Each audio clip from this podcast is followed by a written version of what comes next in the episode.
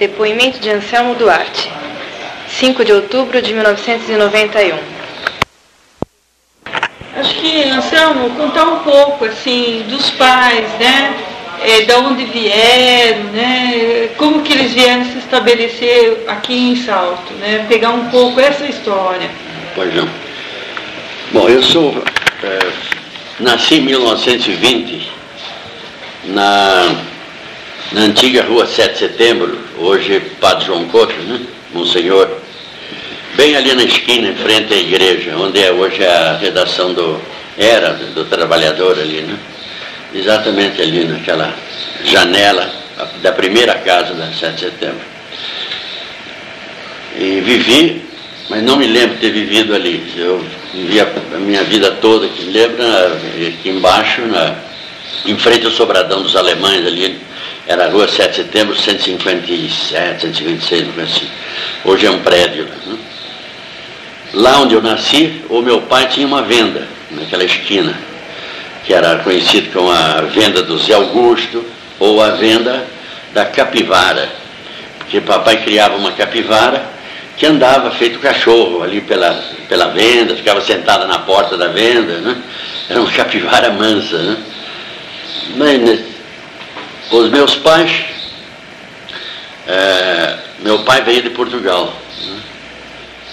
Veio de Portugal, eu não posso precisar o ano, mas deve ser lá por 1915 talvez, ele não veio para Salto, ele foi para Capivari, e de Capivari ele conheceu a minha mãe e casou-se e veio montar essa venda aqui em Salto, né? em 1920. Né? Mamãe é nascida em Capivari, é, Olímpia Duarte. Meu pai José Augusto Bento. Desse casamento tiveram é, sete filhos. É, Alfredo, Leonilda, Sócrates, Jó, Áurea, Aurora e eu. O papai saiu quando eu tinha oito meses de idade e foi tentar a vida lá na, no norte do Paraná, na fundação da cidade de Cambará, Bandeirantes, Jacarezinho, que estava na moda, que ele tentava desbravando o norte do Paraná. E não voltou mais. Mamãe ficou só criando os sete filhos, que eram todos muito jovens ainda. Né? Acho que o mais velho devia ter uns 14, 15 anos. Né? E mamãe começou a costurar para ganhar a vida. As minhas irmãs, meus dois irmãos, foram aprender a profissão, as que tinham possibilidade de serem é, exercidas aqui na cidade. Um aprendeu a profissão de carpinteiro, marceneiro, o Alfredo. O Sócrates foi aprender mecânica. Jó era doente tinha reumatismo nas pernas, não podia se locomover. Então tornou-se um desenhista, pintor e tratava das coisas que podia ser feito com as mãos. A minha irmã Leonilda não ficou sempre em casa tratando da casa. A minha irmã Áurea e Aurora entraram na Brasital, eram operários. E nós vivíamos disso, da, do salário das minhas duas irmãs, Áurea e Aurora, e da costura que mamãe fazia. Mais tarde ela teve uma escola de corte e costura, onde muitas meninas que depois tornaram-se pessoas importantes aqui da cidade, né? pessoas da sociedade que aprenderam esse corte e costura. Fora disso, mamãe, que sempre nunca teve uma parteira, isso é uma coisa curiosa mamãe ela mesmo que servia, assim, ela dos partos. Né? Nós todos nascemos em casa, atendidos pela própria mãe, né? como índio, vamos assim dizer. E com essa prática de, ter, de tratar do, do parto a si própria, ela começou a, a atender a pessoas pobres, gratuitamente. Sempre que a pessoa ficava grávida, pessoas muito pobres daqui, de sítios, que sabiam que ela tinha experiência, vinham buscá-la. Então ela foi uma figura assim, muito importante assim, na, da cidade de Salto nesse tempo, e, porque ela sempre esteve à disposição da, da, dessa gente, dos pobres. Muitas vezes de madrugada vinha buscá-la no sítio de cavalo, ela saía de a cavalo no sítio para ir atender pessoas pobres aí no sítio. Né? Essa foi minha mãe. Mais tarde, mamãe mudou-se daqui. Ou é melhor então ficar por aqui ainda, é, é, ficou falando o que, que aconteceu em Salto nesse tempo, né? Bom, quando eu comecei a entender o mundo, a vida, assim, abrir os olhos para o mundo, eu estranhava que meus, meus amigos todos tinham pai, eu não tinha pai, né? Então eu sempre perguntava à mamãe, é, é, onde é que está meu pai? Meu pai, meu pai não vem, todos meus amigos têm pai, eu não tenho. Essa era a primeira noção, assim, de, de, de medo do futuro e responsabilidade ao mesmo tempo.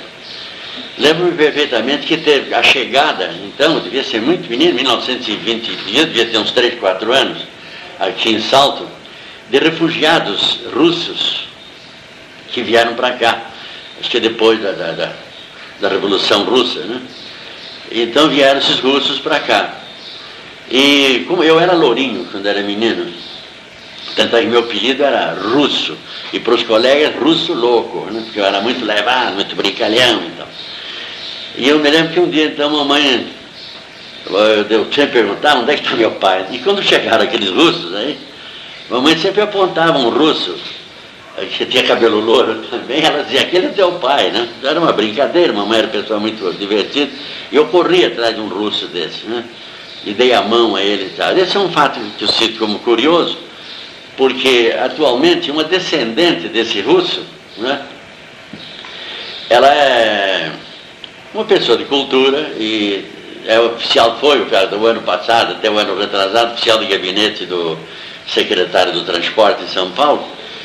E quando ela começou a falar de salto, ela falou então do avô dela, e que contava essa passagem, né, que foi um encontro assim, 50, 60 anos depois. Né? Mas lembro-me então muito dessa passagem da chegada dos russos aqui, aqui em Salto. O tempo foi passando, foi chegando o tempo de escola, Aqui tinha o curso primário apenas, que era o grupo escolar Tancredo Amaral. E eu, então, fui naturalmente, como todo menino da época, matriculado na escola Tancredo Amaral. Né? Eu nunca fui um aluno brilhante, nunca fui o primeiro. Eu sei que nunca fui porque sempre admirava aqueles que eram. Né? E sempre muito brincalhão, muito levado, sempre jogando futebol, sempre tratando de esporte, gostava muito de esporte. Né? Lembro-me do grupo do Dr. Quedo Amaral, acho que todos do, do meu tempo não, não se esquecem jamais, de uma professora, que era, ela era uma professora substituta, se Maria Augusta, parece que Pires de Camargo, né? Ela era de Itu. E ela era uma é, menina ainda, devia ter 19, 20 anos, ela estava começando, ela era professora substituta. E coube a ela, então, um dia, substituir um professor famoso, que era acho o Antônio Berreta, né? Ele transferiu-se para Itu, para o ginásio de lá, né? E Maria Augusta, então, assumiu logo assim uma quarta série. E ela, naturalmente, com tanta responsabilidade de assumir logo a quarta série do primário, né? ela se dedicou ao extremo, né? naturalmente com medo assim, de, de fracassar como professora, das coisas didáticas e tal. E ela se tornou então uma professora excelente, uma professora fora do comum que ninguém nunca mais esqueceu. Ela ensinou tanto de forma psicológica tão apropriada que nós todos nos interessamos pelo estudo e fomos nos adiantando, adiantando de tal forma, adiantando, e ela dando prêmios em dinheiro, dando prêmios em brinquedos, incentivando, motivando. Era uma professora sensacional. Tanto é que foi marcante a passagem dessa Maria Augusta, aqui naquele ano principalmente, porque saíram dessa classe algumas pessoas que se tornaram mais tarde importantes, não digo por mim, mas por outros. Que foi justamente desse ano. É, desse ano saiu todos filhos de operários. Né? Era o, Francisco, o Arquimedes Namolha que depois, mais tarde, tornou-se médico e advogado e deputado. Né? Saiu dali, tinha um outro que tornou-se em São Paulo professor, Cesário Mazacorato também, filho de imigrante. Tinha outro, que os mais importantes da classe, Armando Buratti, que também tornou-se uma pessoa muito importante, também nos estudos. Uh, Silas Steffen, que hoje é professor, foi em São Paulo de odontologia, foi odontólogo, a hoje está aposentado, Silas Steffen, é, J. Silvestre, que hoje é advogado e pessoa conhecida nos meios artísticos daqui dos Estados Unidos atualmente, não onde ele vive. Então, é, foi um ano assim, muito proveitoso, quer dizer, saiu desse ano, dessa classe, da professora Maria Augusta, e que nós nunca mais esquecemos, éramos namorados, porque ela era tão novinha, que todos nós namorávamos ela, éramos apaixonados pela Maria Augusta. Eu mesmo, quando fui, fui para São Paulo, e voltei já compridão, na, era na época, numa idade que a gente cresce muito, né? que é dos 10 aos 18 anos, né? eu já voltei, mas com ideia de, de namorar a Maria Augusta, era aquela paixão que não acabava. Então foi uma pessoa muito importante aqui para a cidade e importante para esses meninos que tiveram a felicidade. Né? Fora isso, gostaria de até aí, Anselmo, estamos em 1933. Está em 33 anos. Ah, muito bem. Quando você deixou a escola, anos, então. apaixonado pela Maria Augusta. Exato. A partir daí, quanto à sua adolescência, fora de Salto, então, já que você tinha ido para a capital. Bom, de 33, quando eu saí da escola, aqui todo menino que saía da escola só tinha um destino era Brasital ou a companhia a eh, Têxtil Brasileira, né? era uma, uma, a segunda maior fábrica de salto. A minha irmã já era uma operária. Né? E eu sempre dizia, mamãe, que eu não queria ir para a fábrica, eu não queria ser operário, né? que eu queria, vamos dizer, o que você quer ser? Eu dizia, eu quero ser independente, né? eu quero montar o meu negócio. Então, qual é o negócio que você vai montar? Eu já tinha montado, até os 13 anos, os meus negocinhos. O primeiro, eu fiz uma caixa de engraxate, fui engraxate na cidade. Durante algum tempo, mamãe ficava envergonhada, porque ela era modista, na cidade era modista. Então, todo mundo dizia, fica feio, dona Olímpia, o seu filho engraxando sapato ali na praça, né? Então, mamãe proibiu. Ela disse, não, o serviço é sujo. Aí eu fui ser maleiro, pegava mala de viajantes na, estação, que o único meio de comunicação com o capital era o trem, né? Eu pegava aquelas malas dos viajantes, chegavam e tal, para arranjar dinheiro para ir ao cinema, que eu já começava apaixonado assim com o cinema, não, não entendia aquela mágica do cinema, achava incrível, né? Isso já aos 8, desde os oito anos de idade. É, depois de maleiro fui. Mamãe dizia, você tem que arranjar um emprego, meu filho, de limpo, desses que tem roupa branca, mamãe dizia, né? De roupa branca é médico, eu não podia ser, só tinha curso primário, né? Médico, dentista, farmacêutico, barbeiro. Todos que eu sabia tinham roupa branca. No início eu fui para a farmácia, que era numa esquina da 7 de setembro com a rua principal, não me lembro o nome daquela farmácia ali. Mas ele me botava para lavar. A ocasião era ítalo-brasileira? Acho que, é, que tinha dois globos de vidro bonito, colorido assim. Né? Então, eu tô, mas eles botaram, em vez de avental branco, me botaram para lavar vidro. Naquele tempo nas farmácias lavava-se muito vidro, porque eh, todos os remédios eram aviados pelo farmacêutico, porque farmacêutico naquele tempo era uma pessoa formada, que sabia, eh, como se diz, preparar o produto, o remédio, lidar com aquela química. Né? Então eles precisavam de muitos vidros, então ele lavava vidros, ia lavar vidros, né? Mamãe não gostou também desse serviço, que era um lavador de vidro, nunca me dava o vental branco, né? Aí eu entrei com barbearia, do Afonso Carola. Eu fui, eh, também ali tinha vental branco, né? Fiquei lá aprendendo, ávido para fazer uma barba, mas eu era muito jovem ainda. E a minha profissão terminou por dois motivos. Primeiro porque, além da, de, de, ter que fazer a limpeza da barbearia, aquele tempo aprendiz tinha que fazer a limpeza, varrer, lavar a barbearia, dar lustro naqueles metais, então os espelhos, escovar as toalhas, etc., e recolher lenha para a dona do, do, da, da, da, barbearia. Nesse tempo era a dona Palmira, a mulher do Afonso Garola, né? despejava aquele carroça, caminhão de lenha na rua, lenha tinha queimada, que cozinhava-se com lenha naquele tempo. Então tinha que recolher a lenha do trabalho horroroso, pesado e sujava o pescoço e tal. Mamãe começou a implicar com o meu emprego. Aí terminou, culminante mesmo foi quando entrou um delegado na, delegacia, na, na barbearia um dia, era doutor Mendonça, e estava novo aqui na cidade, né, querendo fazer nome de valentão e tal, né? De autoridade. Ele estava esperando, e o do Afonso Carola estava cortando o cabelo de uma mulher. Então ele falou, esse menino aí, de avental branco, se ele não faz barba, o Afonso Carola falou, não, ele é aprendiz. Ele falou, bom, mas um dia ele há de fazer a primeira. Todo mundo faz a primeira. A primeira ele vai fazer hoje.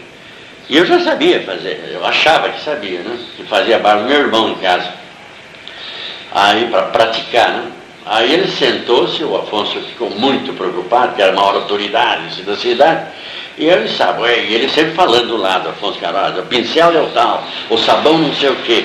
Aí quando ele saboitou a cara do doutor Mendonça, do delegado, ele falou, a navalha de Cabo Branco. Falava dois gêmeos, né? Depois mais tarde fui conhecer a fábrica na Alemanha, em Solingen, na Alemanha, que aqui nós chamamos Solingen. Essa fábrica, navalha, aqui diziam, é, é Solinge dois gêmeos, né? Fiquei tão impressionado que hoje eu tenho até um faqueiro, é, dois gêmeos, que eu comprei em Solingen, na Alemanha, né? Ele me deu a branca, eu passei no couro, molhei e comecei a fazer a barba do Mendonça. Ele tinha um nariz muito comprido, que caía sobre os lábios superior, sobre o lábio superior. E eu fui fazendo a barba toda e deixei aqui embaixo, para cortar depois, porque eu não sabia como é que eu ia cortar, fazer a barba embaixo do nariz. E ele ficou com aquele bigodinho de Hitler, só que era branco, né? Aí eu comecei de lado, etc., até que peguei na ponta do nariz dele, levantei e, e a navalha, né? E, mas eu dei um talho profundo no lábio superior do delegado, né? Aí pedra ume, corre, pedra, pedra ume, coisa. E o Afonso Carola disse, deixa que eu termino. Ele disse, não mexe em mim, ele quer a primeira barba, ele vai até o fim agora. Eu tremia, né? E terminei, tirando aquela barba embaixo daquele nariz imenso, e levantava o nariz dele, quase quebrei o nariz do homem, e aquele sangue correndo, e eu vou fazer a barba. Foi a última, primeira e última barba que eu fiz. Eu já fiquei apavorado. Afonso já não me queria mais lá. Disse, poxa, o cara cortou o delegado, né? E correu aquele boato na cidade. O Zelmo cortou o delegado, né? Com a navalha. Né? Foi a última, a primeira e última barba. Aí fui aprender datilografia também, aqui em Salto, e mamãe, mamãe se jogava uma autoridade. Escreveu uma carta para o gerente da Teste Brasileira. Era o senhor Orlando Vitali e disse, o portador desse é meu filho, honesto, trabalhador, tal, como se fosse um deputado, assim, mamãe, né? porque ela se julgava uma autoridade. Né? Ela era a única modista da cidade. E eu fui vim para a teste brasileira. E Orlando Vitale, pessoa humana, muito boa, achei interessante a mamãe tivesse autoridade, assim, pedindo emprego para mim, e eu entrei para o escritório, eu era office boy, naquele tempo era menino de recado, né? andava pela fábrica toda, etc. Isso durou um ou dois anos só ali dentro da teste brasileira. Foi o primeiro emprego em escritório. Aí fomos para São Paulo e em São Paulo continuei trabalhando. Eu tinha trabalho desde os oito anos de idade. Né?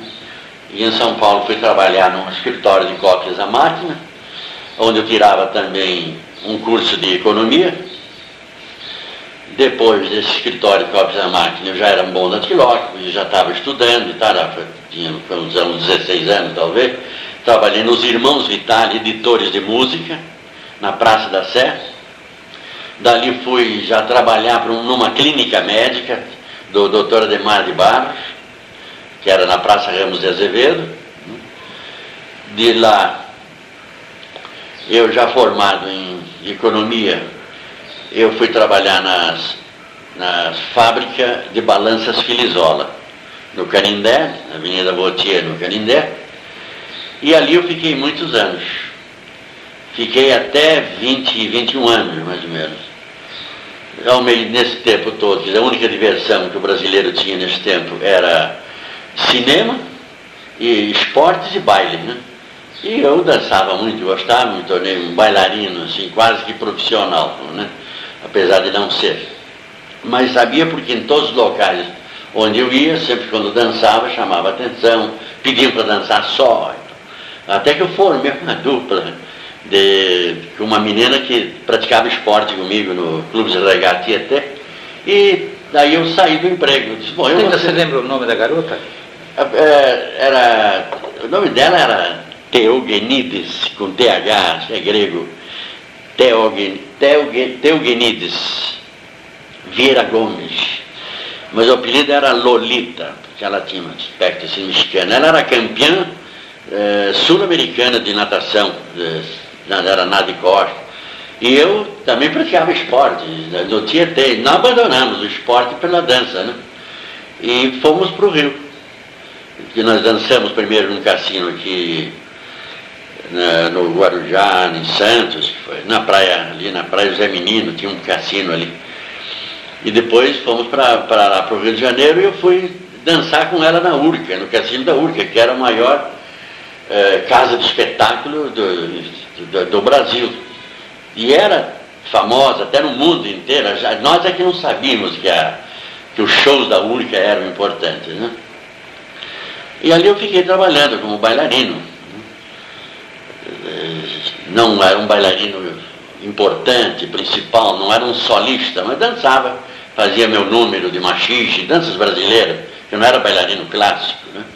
Eu fazia, dançava machixe, dançava tango, essas coisas, e tinha números musicais, assim, onde eu entrava dançando. Né? Ali eu conheci o Orson Welles, que foi fazer um filme no Rio de Janeiro, né? Se Tudo é Verdade, né? All. E entrei no número musical nesse filme, comecei sempre uh, vendo cinema, sempre, nunca esquecendo o cinema. Né?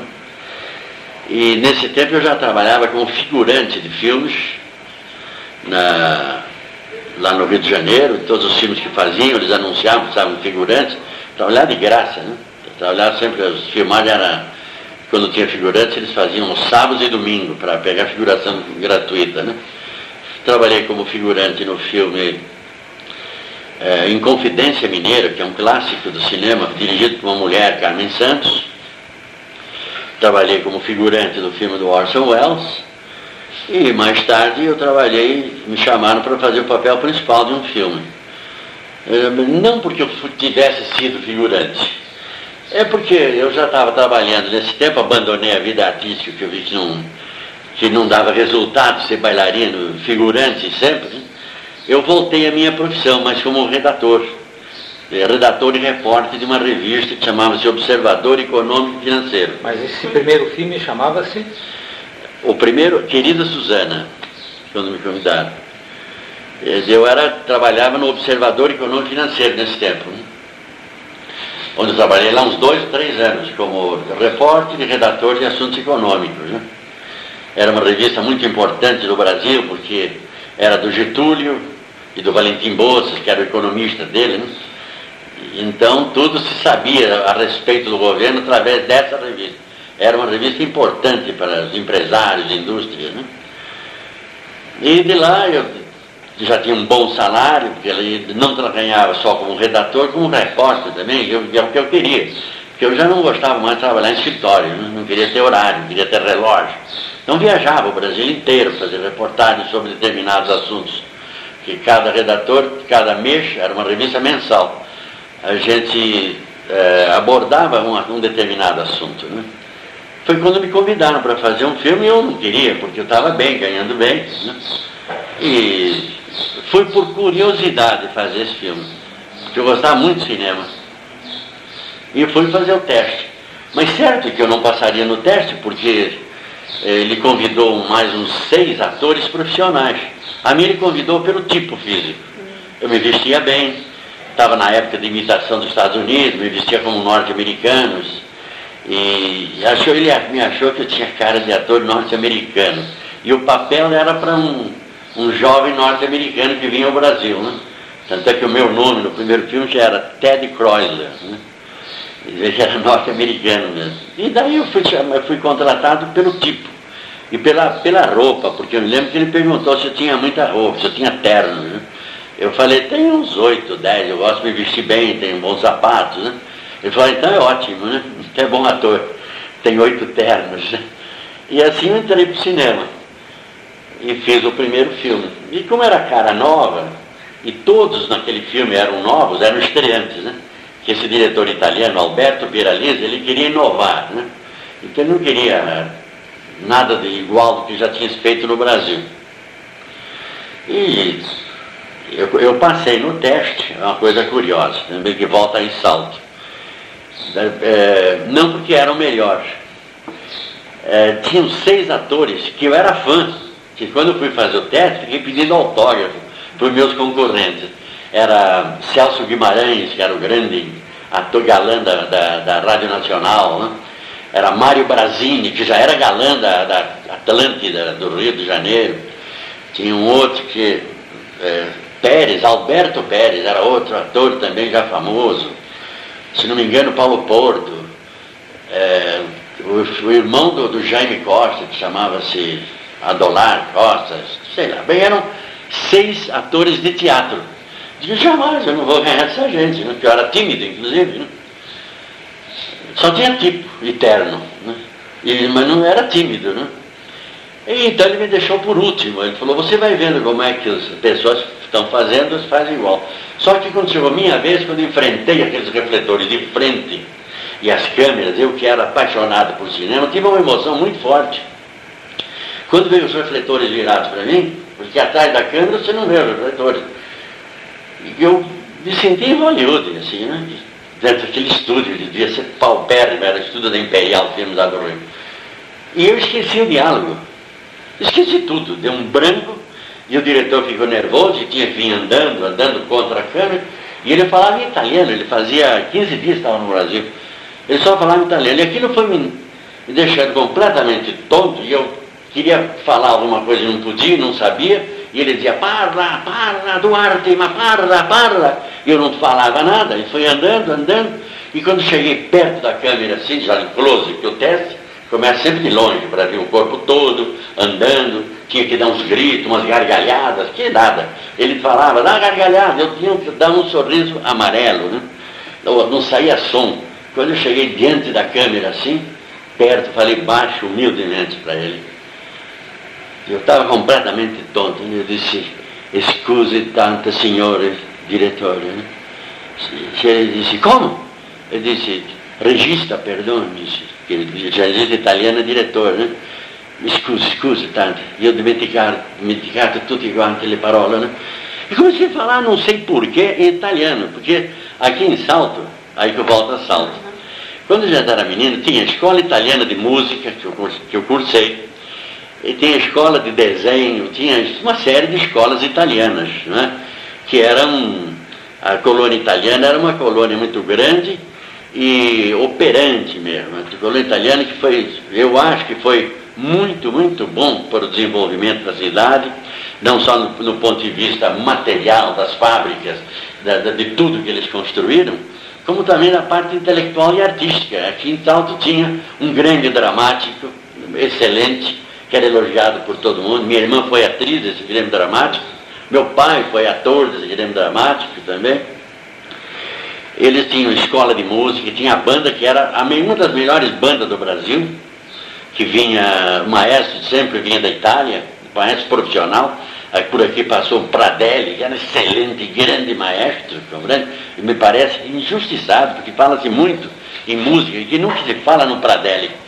Bradelli é um grande maestro, que foi o, o, o apogeu da, da banda da Corporazione Musicale de Giuseppe Verdi. Eu entrei inicialmente na, na, na, na, na banda, muito menino, mas eu tocava caixa. Eu, queria soprar um instrumento, daí ele me mandou embora e falou, você é muito magrinho, muito fraco, você não tem pulmão, né? Vai aprender um instrumento de corda. E eu fui aprender música com Ana Carra, foi minha primeira professora, depois tive um outro professor, eu, eu estudava música e o primeiro instrumento não era bandolim, né? Que era o instrumento que eu tinha em casa, que herdado dos meus, meu avô. Depois eu estudei mesmo a parte final importante com o maestro Zequinha Marques. Né? Então foi assim que eu entrei para o cinema e assim voltei um pouco para salto também, né? Contando o negócio de salto. A minha estada com o Zequinha Marques também foi muito rápida, porque é, já sabia bastante de música, já tocava no, na orquestra dele, nos ensaios. Primeiro dia que fui tocar com a orquestra em público, eu era menino ainda, foi aqui na, onde é o Clube Ideal, hoje era um cinema aí, cinema e teatro, me lembro, no Rio Barbosa, não me lembro o nome dele, mas é onde é hoje o Clube Ideal, né? Rio Branco ou São Bento? Rio Branco. Eu fui lá tocar só esse dia, porque eu era muito moleque, era menino de rua, andava descalço, fazia o diabo aqui na cidade. E tinha aquele bando, aquela turma de amigos meus. Como mamãe cortava meu cabelo sempre com máquina, mandava sempre passar máquina para demorar para crescer, né? Para gastar pouco, né? A gente tinha cabelo raspado, né? E eu como tinha defeito na cabeça, um buraco aqui, também de traquinagens aí de rua, o cabelo sempre nascia feito um cactus aqui em cima da cabeça, né? E eu estava tocando, tinha minha estreia na orquestra em público, mamãe orgulhosa, todo mundo lá. E eu com meu bandolim lá. Na orquestra naquele tempo tinha bandolim, sempre tinha dois, três bandolins, né? Violinos, é, cello, piano, era orquestra de cordas, né? Só tocava valsas, chorinhos, né? Aí um deles tinha uma grade de madeira assim que cercava a orquestra, né?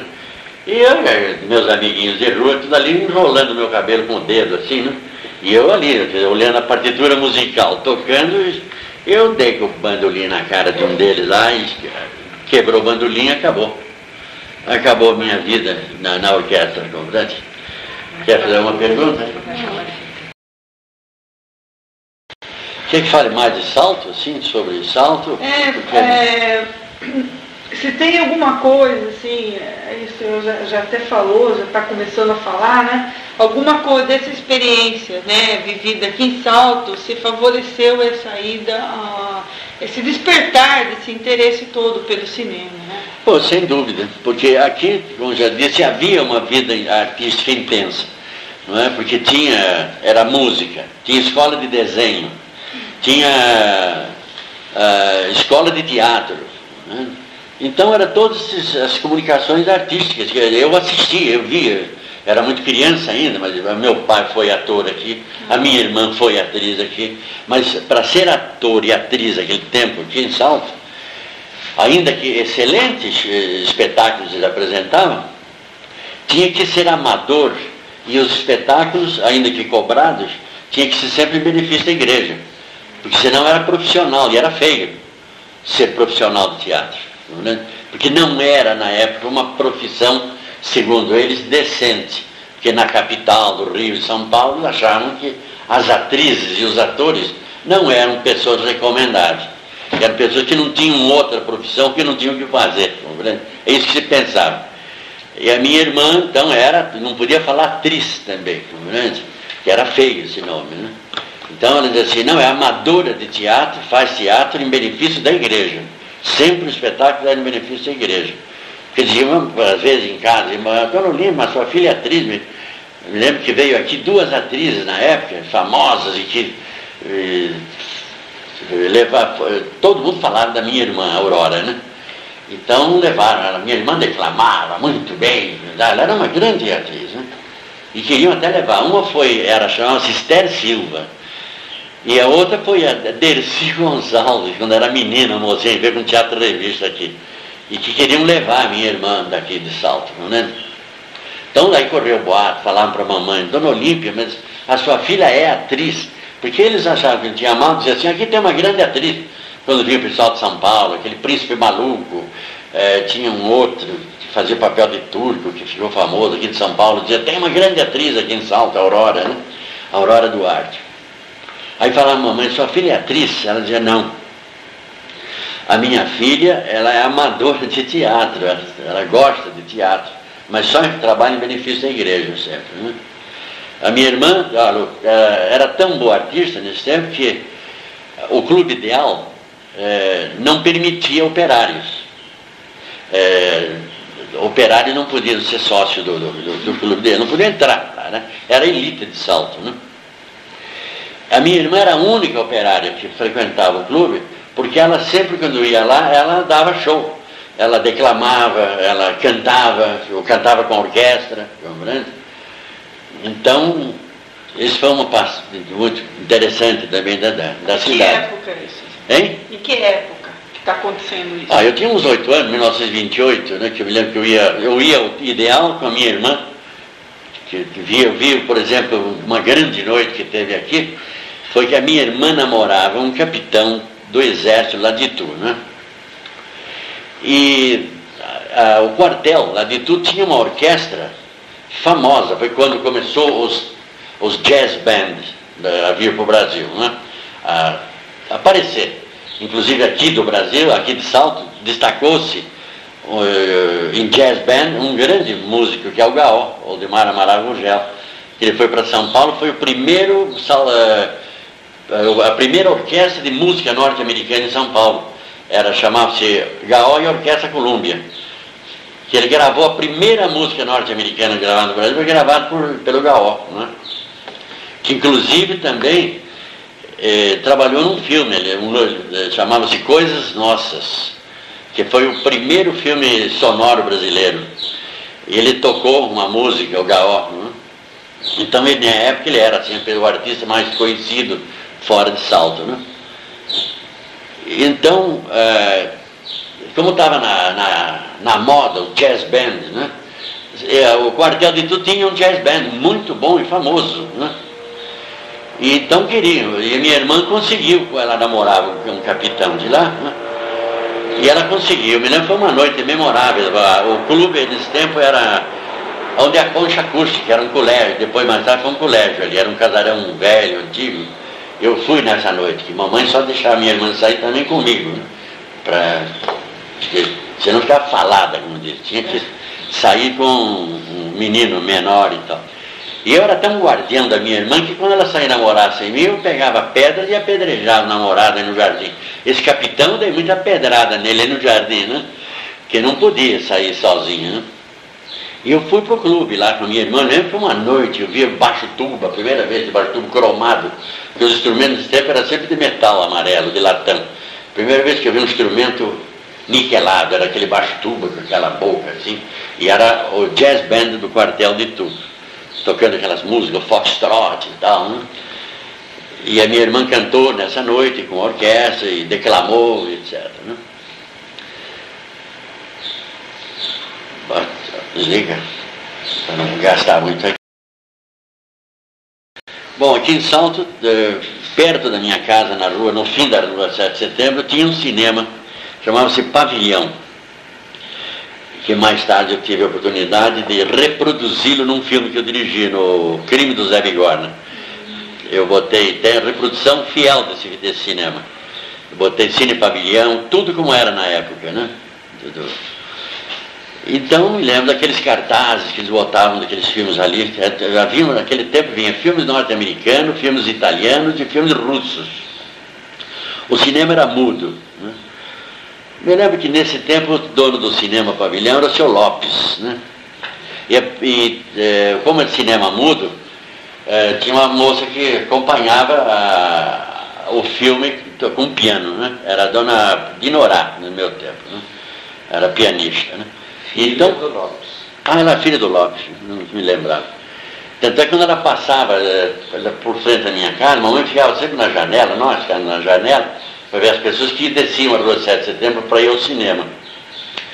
Nós não íamos porque não tinha dinheiro, nós éramos operário, minhas irmãs operárias, e eu arranjava um dinheirinho ali com engraxate, maleiro, lavar garrafa para ir ao cinema, né? mas nunca dava o suficiente.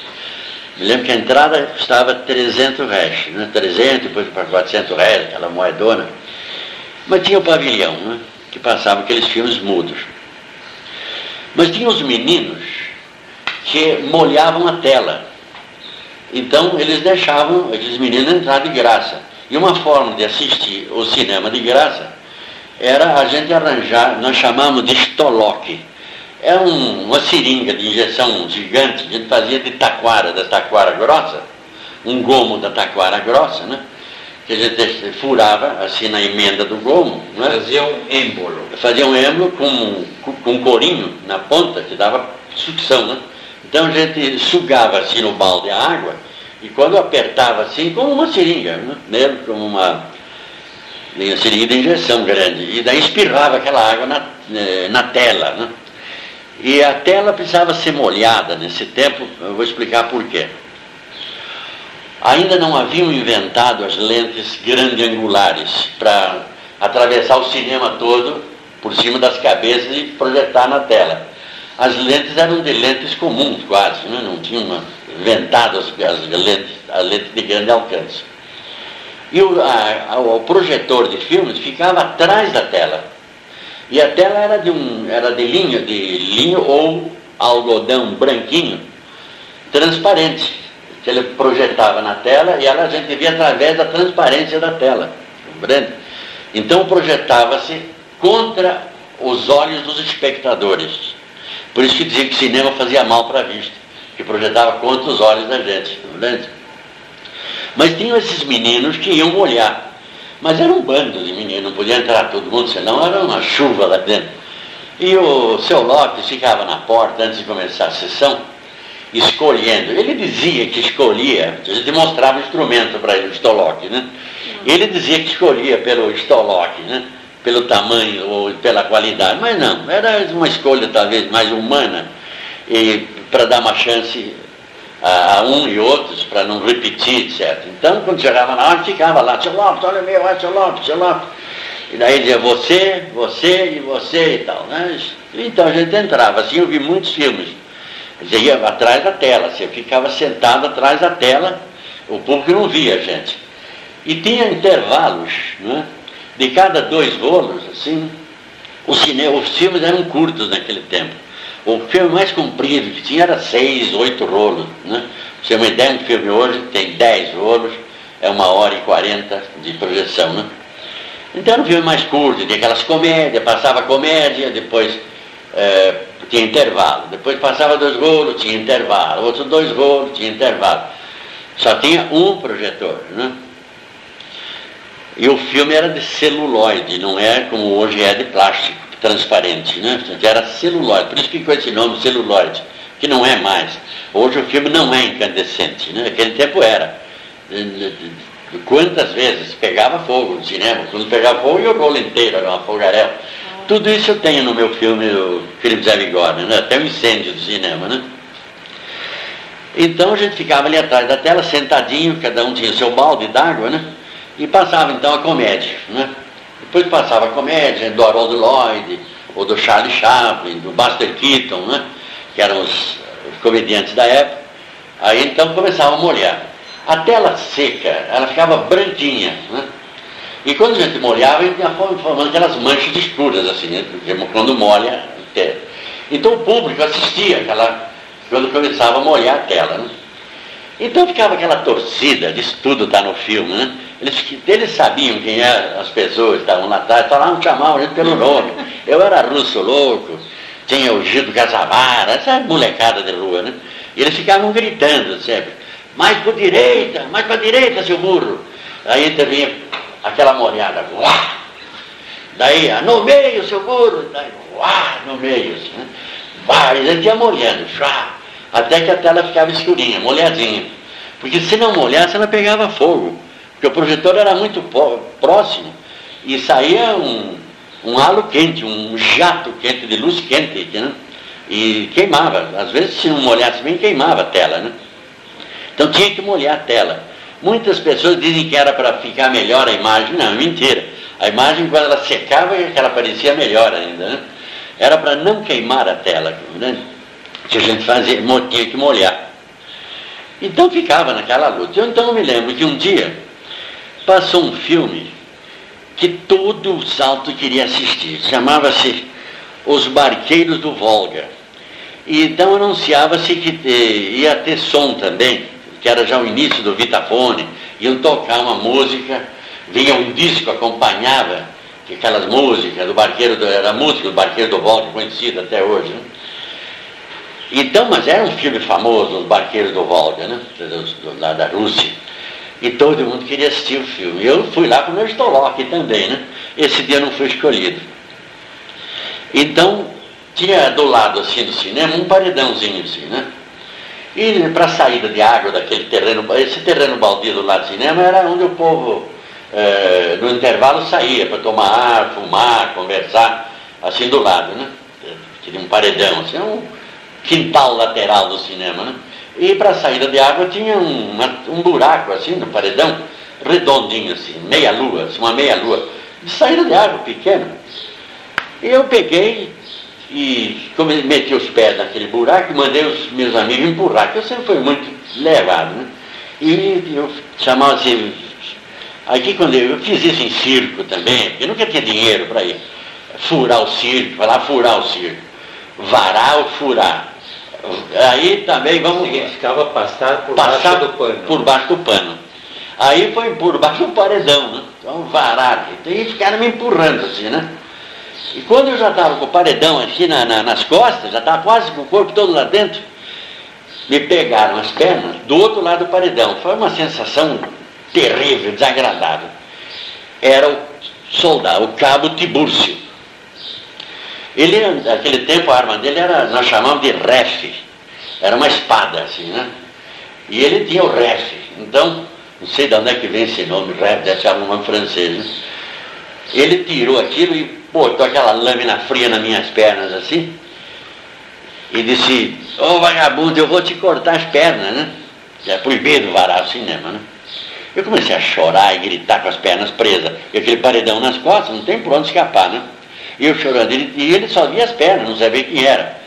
E esfregava assim na perna, dizia, estou te cortando a perna. Eu gritava, urinava, eh, mas acontecia de tudo comigo. E ele dizia, como é seu nome? Eu dizia, Anselmo, Anselmo Duarte Bento.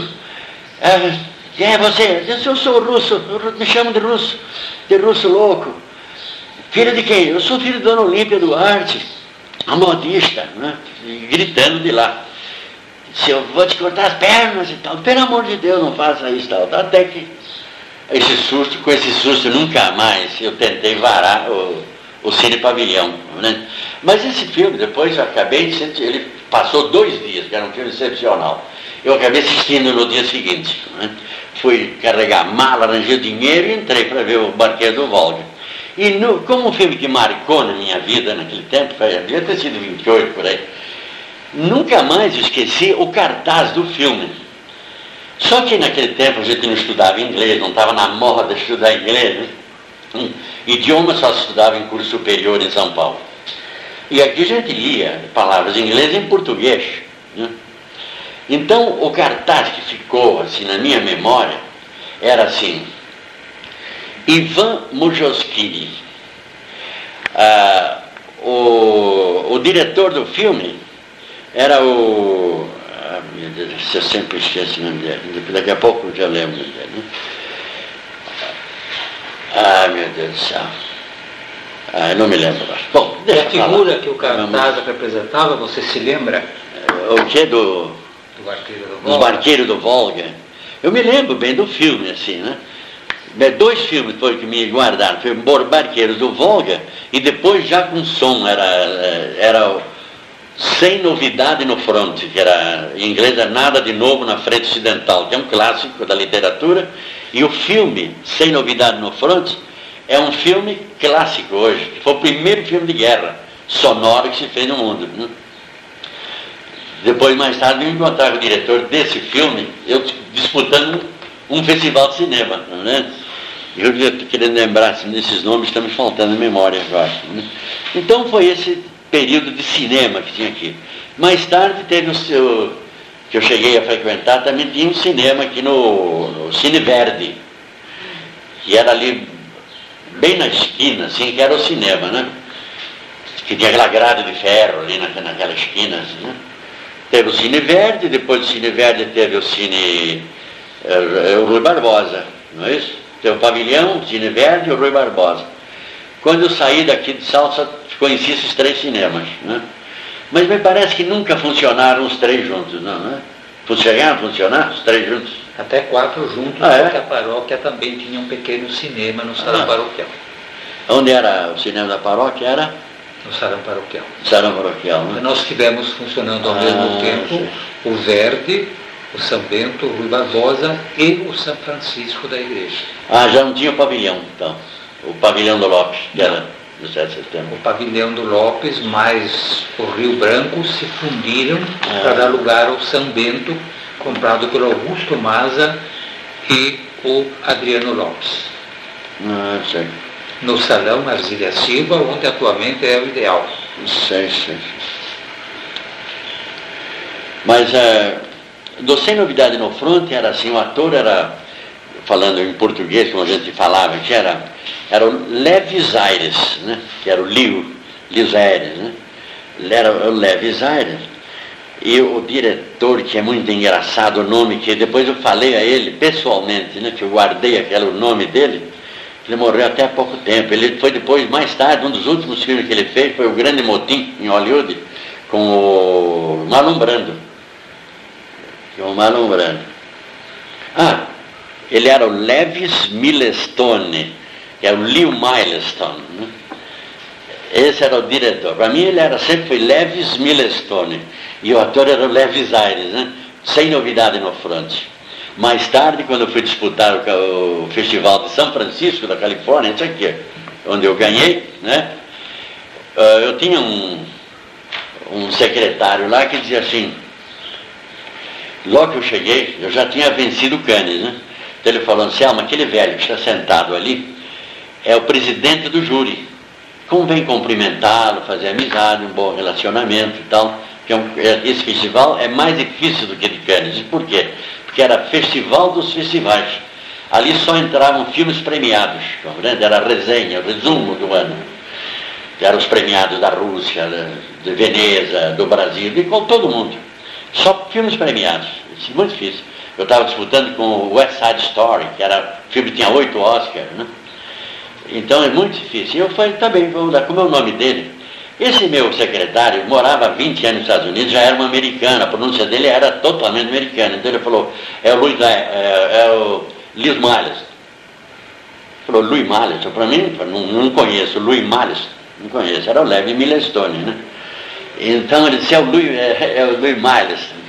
Eu falei, o que, que ele é? Ele falou, ele é um diretor famoso, ele é, tem o, ultimamente ele fez o Grande Motim com o Marlon Brando, e ele fez o dirigiu um clássico de guerra, que foi o primeiro, é, Sem Novidade no Front. Eu falei, então o Leves Milestone.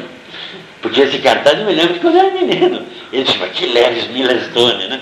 Que é, é o Lewis, é com L-E-W-I-S, né? Lewis, né? O Milestone é Milestone mesmo, se escreve, né? Mas lá ele pronuncia Milestone. Né? Aí eu fui apresentado a ele, ele se levantou e disse, ah, o senhor que é o diretor do do, lá chamava-se The Keeper of Promise, pagador de promessas, né? ou La Parole do lá era, também tinha The Given Word, a palavra dada, tinha dois títulos na América. Eu estou louco para ver o seu filme, disse ele, vê que coisa, como o mundo dá voltas. Eu estou louco para assistir o seu filme, porque eu venceu em Cannes e é muito comentado. Mas já tinha dois, tinha quatro prêmios, que foi o último festival. Tinha vencido Cannes, Edimburgo, Cartagena da Colômbia, Acapulco no México, né? e estava ali em São Francisco, que era o último festival do ano. Ele disse, sou louco para ver o seu filme. Eu disse, o senhor vai assistir então o filme tal, disse, é, senhor Leves Milestone, né? Falei nome, fiz questão de dizer o Leves Milestone, porque vinha da minha infância de salto, né? Aí o meu secretário lá disse assim, não, Zé, é Leo Miles. Eu disse, para mim ele é Levis Milestone, eu não vou mudar o nome dele. E sabe o que, que ele respondeu? Ele disse, era o, meu secretário era Luiz Serrano, correspondente do Globo, em Hollywood. Ele falou, senhor Serrano, até que enfim eu encontrei uma pessoa que falou meu nome certo. Ele falou, como que é certo? Ele disse, eu não sou americano, eu sou russo. Que foi uma revelação até para o Serrano, o jornalista. O senhor é russo? Ele disse, eu sou russo, de Nova Odessa, de, de Odessa, da Rússia. E o meu nome se pronuncia assim. Eu sou filho de judeus russos, eu sou Levis. Eu sou Levis e sou Milestone mesmo. Até que enfim, eu digo, mas lá em Salto ninguém erra nesses nomes. Nós, nós pronunciamos nomes exatos. Se pronuncia como se escreve. Se pronuncia como se escreve. E como francês, todo mundo fala, pensa que francês é muito e tal. Eu morei um ano em Paris. O francês é tão nacionalista, tão orgulhoso e orgulhoso seu, da sua cultura e do seu idioma, que ele não faz o menor esforço para pronunciar nem nomes próprios. Eles pronunciam como eles leem em francês. Eu sou lá do AT. O Chaplin é Charles Chaplin, lá, Charlot, ou é Charlot, né? Só nós aqui que vivemos assimilando idiomas e querendo falar no idioma certo e tal. Bom, então, de vez em quando eu dou uma escapada aqui de salto, vou lá longe, né? Mas salto tinha isso, né? O que se fazia na minha infância aqui? Era uma vida maravilhosa. Sempre quando eu falo que em salto, eu era filho de operários, e que andava descalço, e, e, todo mundo pensa que eu era um mendigo, coitado, nada, eu era um menino muito feliz. Primeiro porque na minha idade a gente gostava de andar descalço. Não é porque era pobre, porque era gostoso, eu gostava de andar descalço. Né? Tanto é que sapato, eu comprava, ele não, não chegava a gastar o sapato, porque o pé crescia, a gente não usava, eu não usava, não gostava. E o pé sempre machucado, um dia usava um pé, usava um pé e outro não.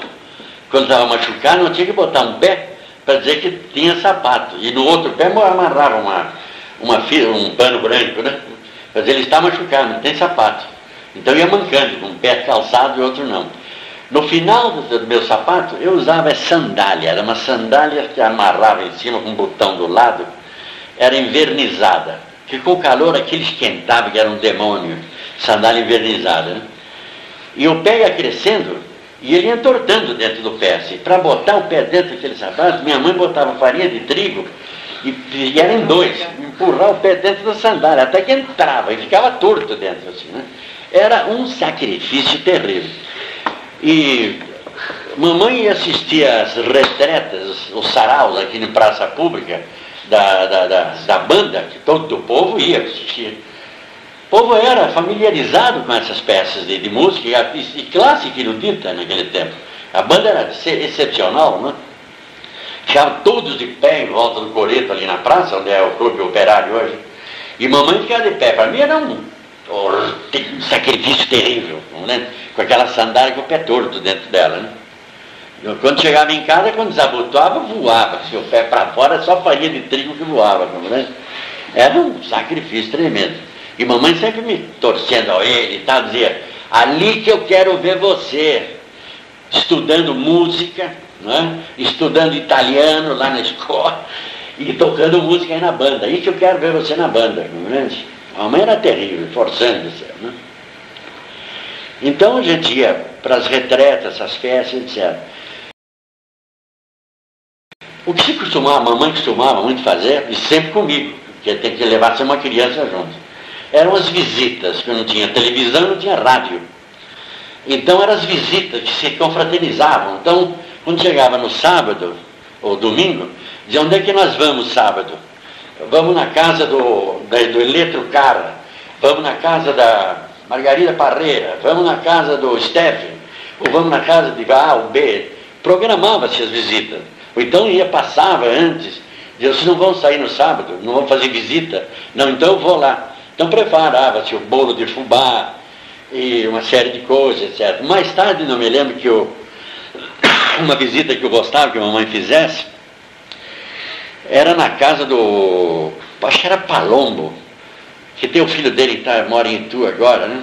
Acho que era Palombo, da dona Tereza Palombo, morava nessa rua aqui, de onde está o Clube Ideal, né? Que foi a primeira pessoa a ter um gramofone então dizia lá tem um gramofone, com aquela corneta assim, né? E a gente ia lá, eu ficava alucinado vendo aquele disco, e quando botava aquela agulha saía aquele som, assim, naquela corneta, né? Então essa é uma visita que eu gostava muito, assim, de fazer na casa do... É Palombo mesmo, né? E eles eram compadres de mamãe e tal. E eram essas visitas. E a mamãe era contadora de caso, famosa, né? Eu acho que eu herdei dela esse negócio de falar muito também, né? Mas eu dormia no colo dela sempre, ficava, porque as conversas, os casos de mamãe, é lógico que ela contava em diversas casas, mas eu repetia. E eu conhecia já de cor e salteado aqueles casos que a mamãe contava, né? Eram casos, já enchia aquilo. Eu já sabia o início, meio e fim dos casos, e sei todos eles até hoje. Eu contando hoje, eu, tenho, eu fico pensando como é que eles riam tanto. Eles morriam de rir, e os casos não têm graça, né? Me lembro de um que, de, de, que o marido foi viajar, era uma família de negros, e ela recebeu o amante, se escondeu num balaio, o marido voltou porque perdeu o trem, e quando ele estava lá na, na, na, visita, ele estava nu, estava escondido num balaio, e ela cantava perto do marido, ela dizia, ah, não sei o que, esconde seu pezinho, que está aparecendo, esconde seu pezinho. E daí ele foi esconder o pezinho, estava num balaio, era um balaio pendurado com espiga de milho, ele foi puxar o pé e o balaio caiu na sala, na frente do marido. Ele nu, ele não sabia o que fazer, né? ela era um amante, né? Então ele falou assim, pro, ele estendeu a mão para o marido e falou, esmola para São Benedito, né? Mamãe contava esse cara, mas morriam de rir, de ver a situação, talvez, né, do homem, de, que ele não falou nada, desculpe de eu estar aqui na sua casa, ele virou anjo, virou santo, esmola para São Benedito, né? Eram casos como esse que mamãe contava sempre, compreende? E eu dormia, eu dormia no colo de mamãe. Então essas visitas eram comuns. Né? Outra visita, que aí era a, minha visita quando eu era menina, em frente à minha casa tinha um sobradão que existe até hoje, um sobradão de pedra da família Steffen. Era uma família de recursos, de posse, família que nós considerava família rica. Eles eram fazendeiros em Indaiatuba que vieram para cá. Então, é, eu ia lá pedir para lavar a casa, aliás, soalho, lavar soalho, fazer compra, lavar louça, é, qualquer serviço. Porque à tarde lá, eles serviam, era um costume alemão, é, café com leite, com mel, tinha sempre mel. Né? Era mel, café com leite, bolo, pão e tal, havia fartura, coisa que não tinha na minha casa. Então eu ia todo dia lá. A velha, a matriarca dos Steffen, já bastante velha, assim, naquela, tinha um quarto naquela sala da frente, sobradão. Eu ia todo dia, né? E ela, muito humana, ela mandava entrar e ficava me mostrando, conversando, mostrando coisas da Alemanha, essa coisa, né? E ela, a avó em, em alemão é muta, né? Mas chamamos ela de Mota. E eu achava que era o nome dela, eu chamava ela de Dona Mota que era dona avó, né? E ela, me lembro que tinha um móvel na frente dela, então ela dizia sempre, não, hoje não vai varrer nada, não vai limpar nada. Né? Parou?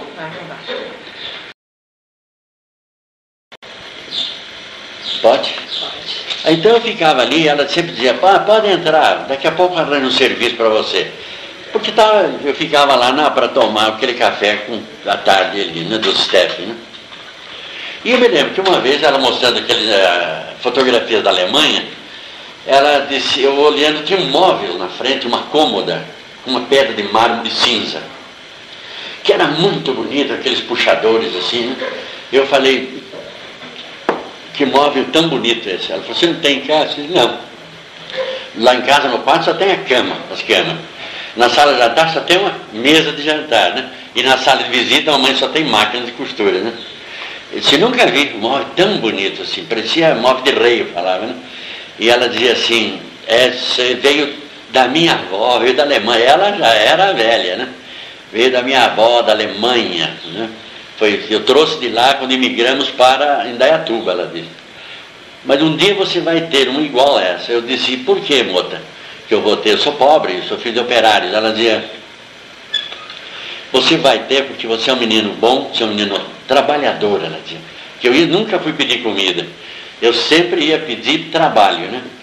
E você é um menino trabalhador e você ainda vai ter uma, um móvel desse um dia. Aí eu, à tarde, ia tomar meu café com manteiga lá. Né? Mas passado muitos e muitos anos, isso estou falando, devia ter uns oito anos de idade, né?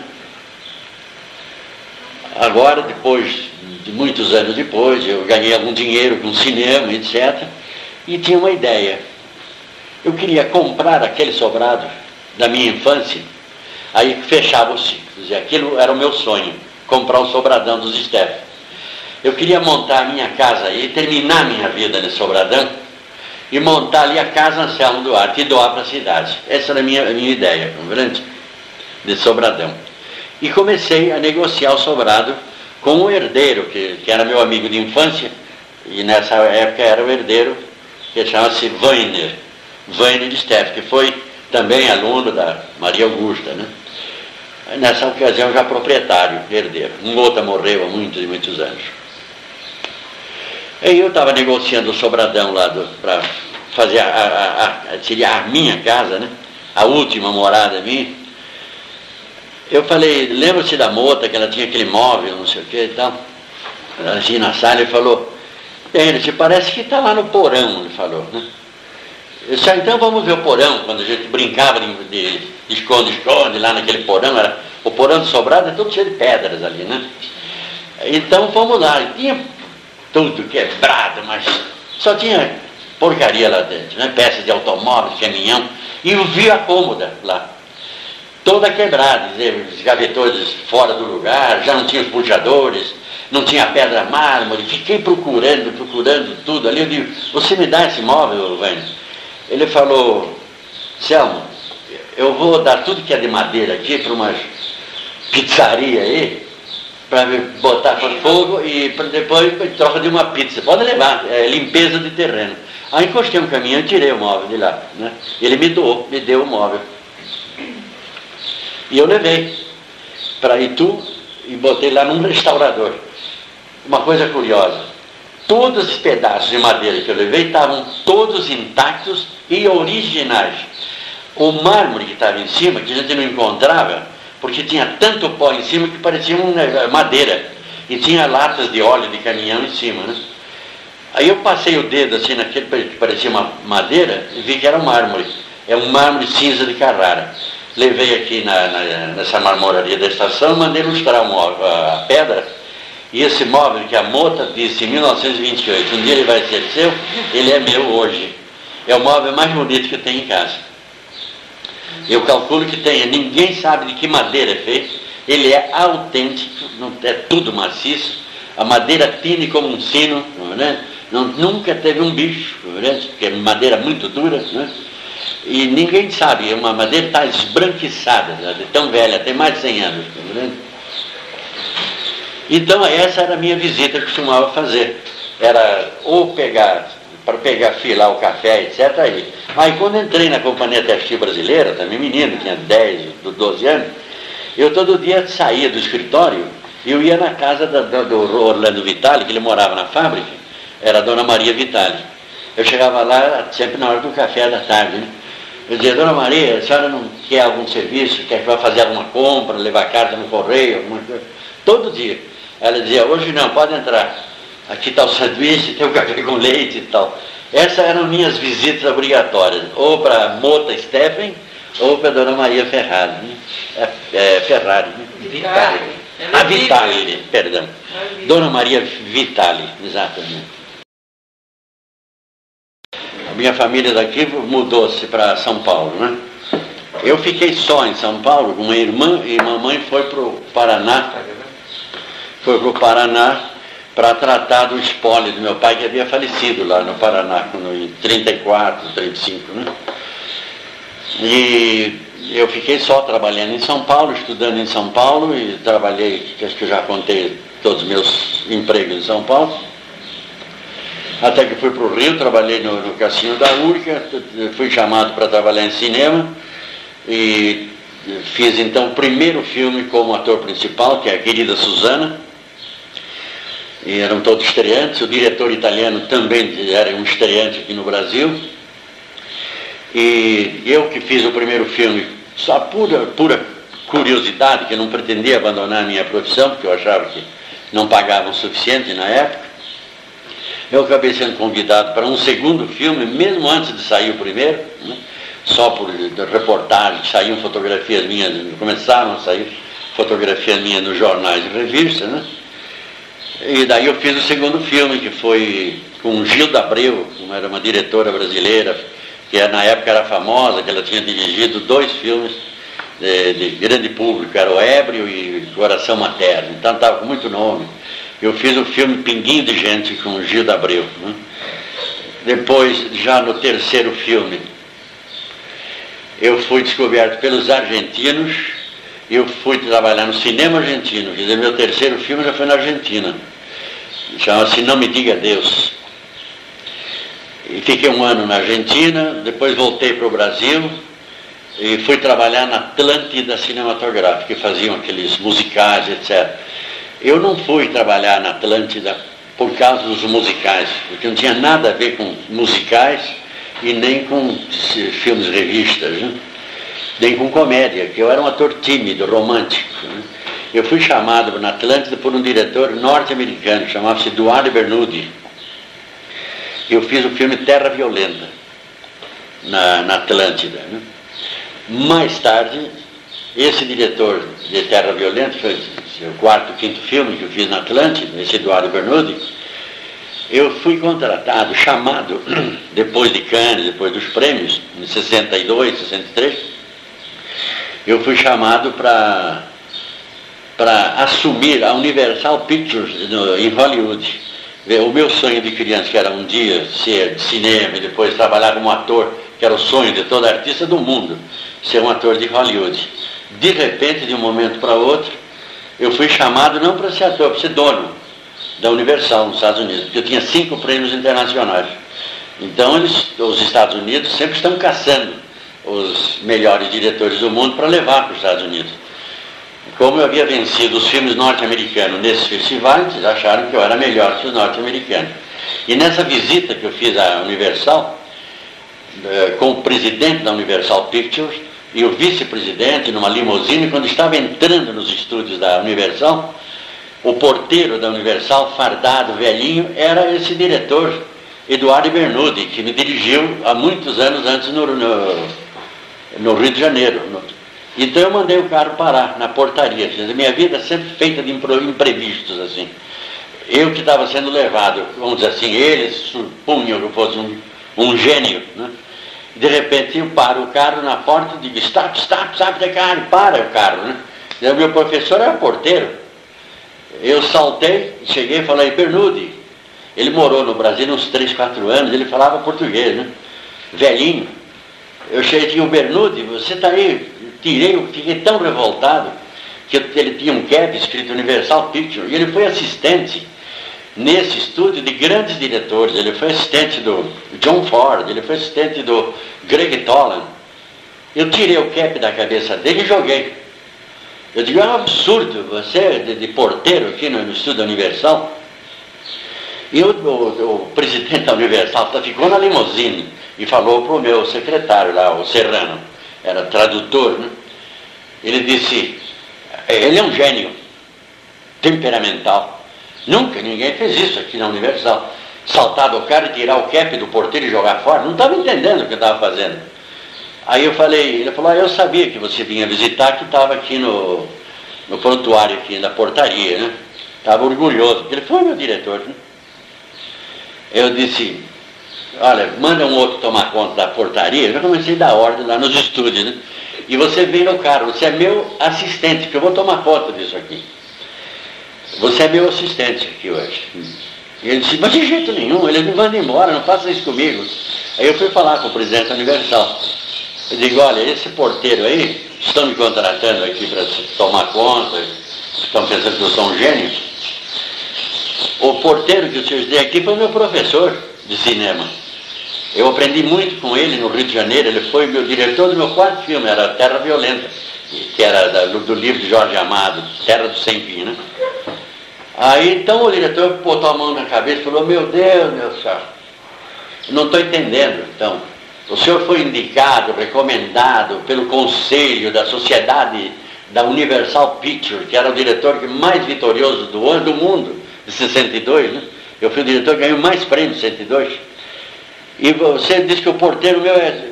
é ficaram em dúvida, né? Ficaram completamente tontos, né? Assim mesmo visitei os estúdios e tal, e vi que só estavam fazendo filmes para televisão. Que os grandes filmes eles faziam na Itália, que estava na moda, né? Eu disse, não, não estou interessado. Eu disse, como é que seria meu programa aqui? Ele falou, o senhor vai fazer cinco filmes por ano. Eu digo, eu? Eu só posso fazer um por ano. Um filme de arte você faz um, porque você tem que ler, fazer pesquisa, adaptação, consultas de música, de traje, de época. Leva um ano fazer um filme. Como é que eu vou fazer cinco? Ele disse, é para televisão. Eu falei, não conte comigo. Não quero. Ele disse, você não precisa fazer, o senhor assina. Nós tiramos o seu nome. Nós fazemos os filmes, cinco filmes. O senhor assina. o senhor vai ser diretor-geral do Departamento de Produção da Universal. Finalmente, estou interessado. Mas nós pagamos bem. Eu disse, eu sempre fui pobre, disse o presidente da Universal. Passei a vida toda, a infância pobre, hum, e foi uma infância muito alegre, muito feliz. Né? Eu não, não custa nada ficar pobre outra vez, que para mim não muda nada, compreende? Acontece que se o senhor dá tanto valor ao dinheiro, eu quero que o senhor saiba que eu vendi o meu filme muito mal, agora nos, nos festivais onde eu andei, mas muito mal, porque o Brasil não tem prestígio de cinema, vendemos muito mal. Assim mesmo, eu vendi 6 milhões de dólares do meu filme. Eu ganhei 3 milhões de dólares. E eu não sei o que fazer com esse dinheiro. Eu já fiz os cálculos, dá para eu viver até os 150 anos de idade. Então não há motivo para eu me prostituir fazendo filme para televisão aqui. Até logo, não conte comigo. Então, é, eu dei outro salto, eu estava falando do, do Rio, né? No Rio fiz então muitos filmes, 50 filmes. No Rio, daí eu fiz em São Paulo, é, quando fechou a Atlântida, é, quando abriu a Vera Cruz, estava na moda a Vera Cruz, eu vim fazer filme na Vera Cruz. Eu fiz na Vera Cruz uns 4, 5 filmes, foi na Vera Cruz, que era o estúdio da moda, a Hollywood brasileira. Eu fiz Tico Tico no Fubá, Sim a Moça, Apassionata, Veneno, e depois dirigi um filme lá dentro, que foi o meu primeiro filme, é absolutamente certo. Né? Depois fechou a Vera Cruz, eu voltei para o Rio, voltei a fazer filmes musicais, e fiz dessa época Arara Vermelha, também desse tempo, como ator. Aí eu ia intercalando, fazia filmes como ator e como diretor. E às vezes como diretor e ator. Né? Mas depois do primeiro filme que eu dirigi, que foi recebido muito bem pela, pela crítica e muito bem de bilheteria, que foi esse absolutamente certo, é, aqui no Brasil tinham os diretores eh, de elite, vamos assim dizer, que eram diretores que saíam das universidades, ou diretores que tinham feito curso de cinema fora. Duas escolas famosas tinham no mundo. Um era a Cinecittà de Roma e outra era o IDEC de Paris, Instituto, Instituto dos Altos Estudos Cinematográficos. Então sempre falava para mim, qual é o seu curso, a sua escolaridade, não sei o quê. E eu gozava todo mundo, dizia, a minha escolaridade é, é o curso é a faculdade Tancredo Amaral, né? E o, giná, o ginásio, dizia, o, a escola superior de cinema eh, foi na Fiorendec, que existia o IDEC, todo mundo dizia, eu tenho o IDEC, eu tenho o IDEC. Mas eram péssimos diretores, né? Só tinha o IDEC. Eu disse, eu tenho o Fiorindec. Ele disse, o que é Fiorindec? Fiorindec é Fiorentina, que é restaurante Fiorentina, no Leme, no Rio, onde reuniam gente de cinema e tal. Né? Esse título eu levei para a Europa e quando eu venci o Festival de Cannes, tinha, lá tem mil todo ano, em Cannes tem 1.500 repórteres, jornalistas e fotógrafos. Né? Então é um mundo em volta de você. Assim, né? e todo mundo crivando, você lhe pergunta, é japonês, é russo, tcheco, etc. É um turbilhão. E todos queriam saber onde é que eu estudei cinema, né? Eu, para não explicar tudo, que é demorado, só dizia Fiorendec. Cinema eu estudei, mas eu era um autodidata, né? Eu, eu estudei na Fiorendec. Diz onde é que fica? E todo mundo anotando, anotando, né? Isso saiu no Japão, saiu na Rússia, todo mundo, né? A minha, a minha biografia em todas as partes do mundo consta que eu cursei a Fiorendec. Né? Aí a Fiorendec era a Fiorentina, onde a gente falava, discutia cinema, né? Fiorentina, restaurante da Leme. Né? Isso de noite, de madrugada, depois das 10 começaram a chegar artistas e cineastas, e artistas de, de teatro de revista e tal. Né? Então, é, como estou dando muitos saltos assim, eu depois do absolutamente certo, eu fiquei com aquele um complexo assim de culpa, com um complexo de inferioridade intelectu eh, intelectual cinematográfica, vamos dizer. Eu não era um erudito em história do cinema. Qualquer crítico sabia datas, eu não sabia datas, eu sabia fazer cinema. Então eu disse, bom, eu ganhei muito dinheiro, absolutamente certo, disse, eu vou estudar no, na, na, no IDEC de Paris, né? Foi antes do. E fui estudar, e pelo menos aprendo o idioma. E foi ver. Mas quando eu cheguei lá, foi a grande decepção. Você vê como existem os mitos na vida. Aqui quem tivesse estudado no IDEC era respeitado. Já, não, mas ele estudou no IDEC. O IDEC, para mim, era a escola primária de cinema. Não, eu fui ficando lá, porque eu estava aprendendo idioma né, ao mesmo tempo. Mas eu já havia dirigido um filme, que no Brasil bateu recorde de bilheteria, e a crítica botou cinco estrelas no primeiro filme. Eu não tinha mais nada que aprender no IDEC. Porque lá as primeiras aulas eram de como se compõe uma equipe de 12 pessoas.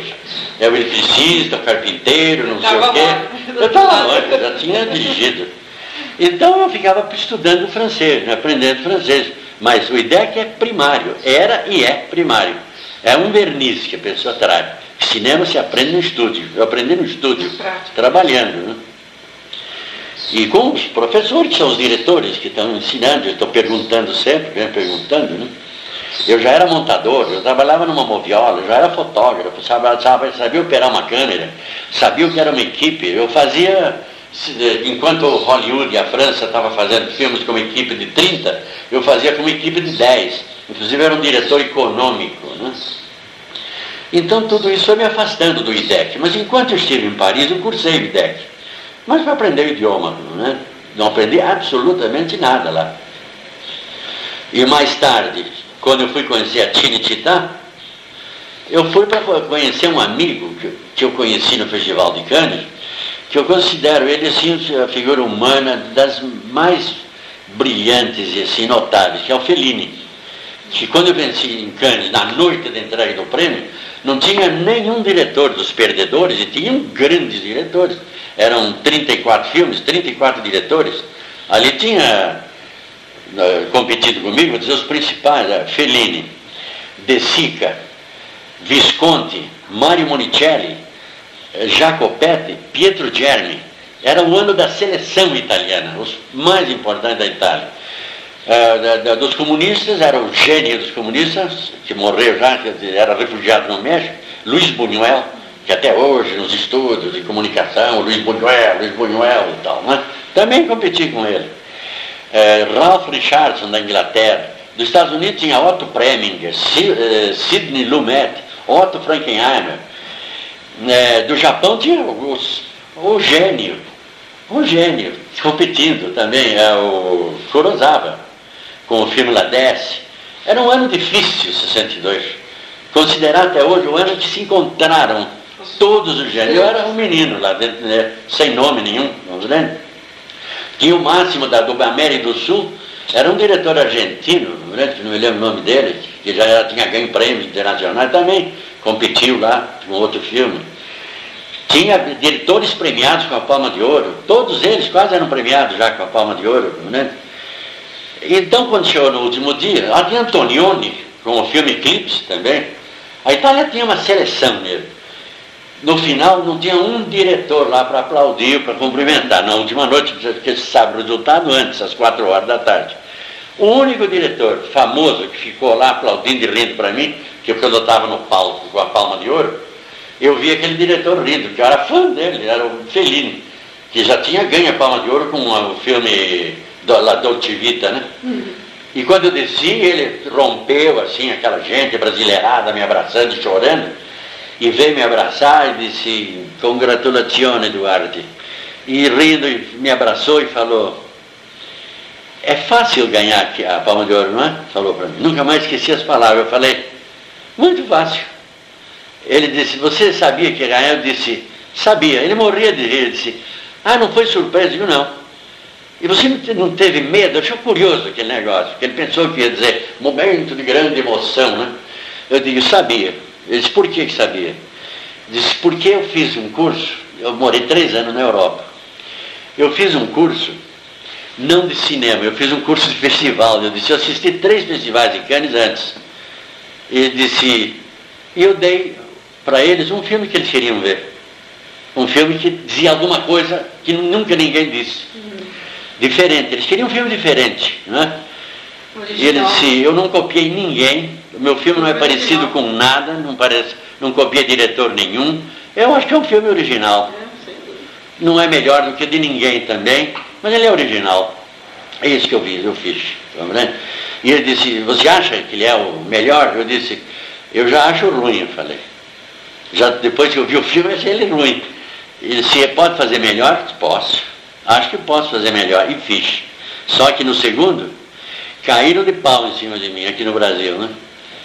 É ruim, é ruim, e fica provado que ele não é de nada, que aquele prêmio foi por acaso. Essas coisas da, da, da humanidade, não tem vai se fazer. Se eu não tivesse ganho o prêmio, tivesse mor morrido de AIDS ou de, ou de câncer, eu seria um gênio, né? porque disputei o campeonato e perdi, fui injustiçado, isso que o povo às vezes gosta. Né? Então, o Fellini, eu, quando eu fui a, a, a Tinititá, mais tarde visitar, que era outro símbolo do cinema, Tinititá, ele estava dirigindo Roma, Roma. E cheguei lá, para encurtar a conversa, que toda chegada é um caso muito fantástico também, para chegar até ele lá dentro. Mas quando eu cheguei, era uma produção norte-americana, né? ele interrompeu a filmagem, que era outro gesto assim, de humanidade, de, de bondade, de, de, tudo de bom tem esse homem, né? simpatia. Né? Ele interrompeu uma filmagem que tinha umas 200, 300 pessoas no teatro que estava filmando, e veio, chegou lá, me deu um beijo, e um fotógrafo da, do estúdio falou, maestro, lá ele é maestro, né, que é o maior diretor da Itália, falou, torna ele bate, para ele na foto, né? Aí ele falou, ele disse, eu não sou artista, não vou repetir a cena, ele falou, e eu não dei o um beijo para tirar fotografia.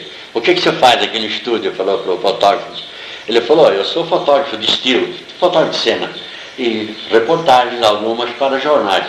Ele falou, péssimo repórter. Ele falou, porque um prédio não cai duas vezes. Você tem que estar atento sempre para fotografar quando, na hora que ele for cair.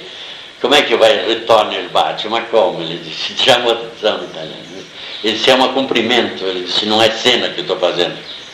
Aí ele falou, todo mundo riu do fotógrafo, então ele, o fotógrafo respondeu mal. Disse, começou a falar, mas, mas que coisa tu uomo? Ma che questo uomo? Ma non, non ci piglio niente, não sei quem é esse homem que chegou aí, e eu vou tirar a fotografia de um infeliz, um coitado desse. E o Felino subiu numa mesa e falou, antes que o outro imbecil aqui no estúdio proceda com esse repórter aqui, esse meu funcionário era, né? Eu vou dizer quem é o homem que está aqui. O senhor Duarte é um brasileiro. Não pense em você que ele veio vender banana aqui e nem veio vender café e nem tomar café aqui. Ele é um cineasta che eh, nel 62 ele falou, guadagnato la Palma d'Oro con il film La parola data. O filme in Italia chama-se La parola data, a palavra dada, né?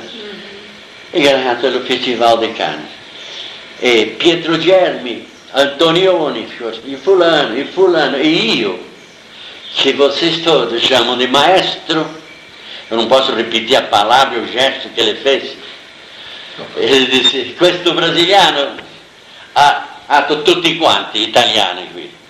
Palmas, applauso para o senhor Duarte.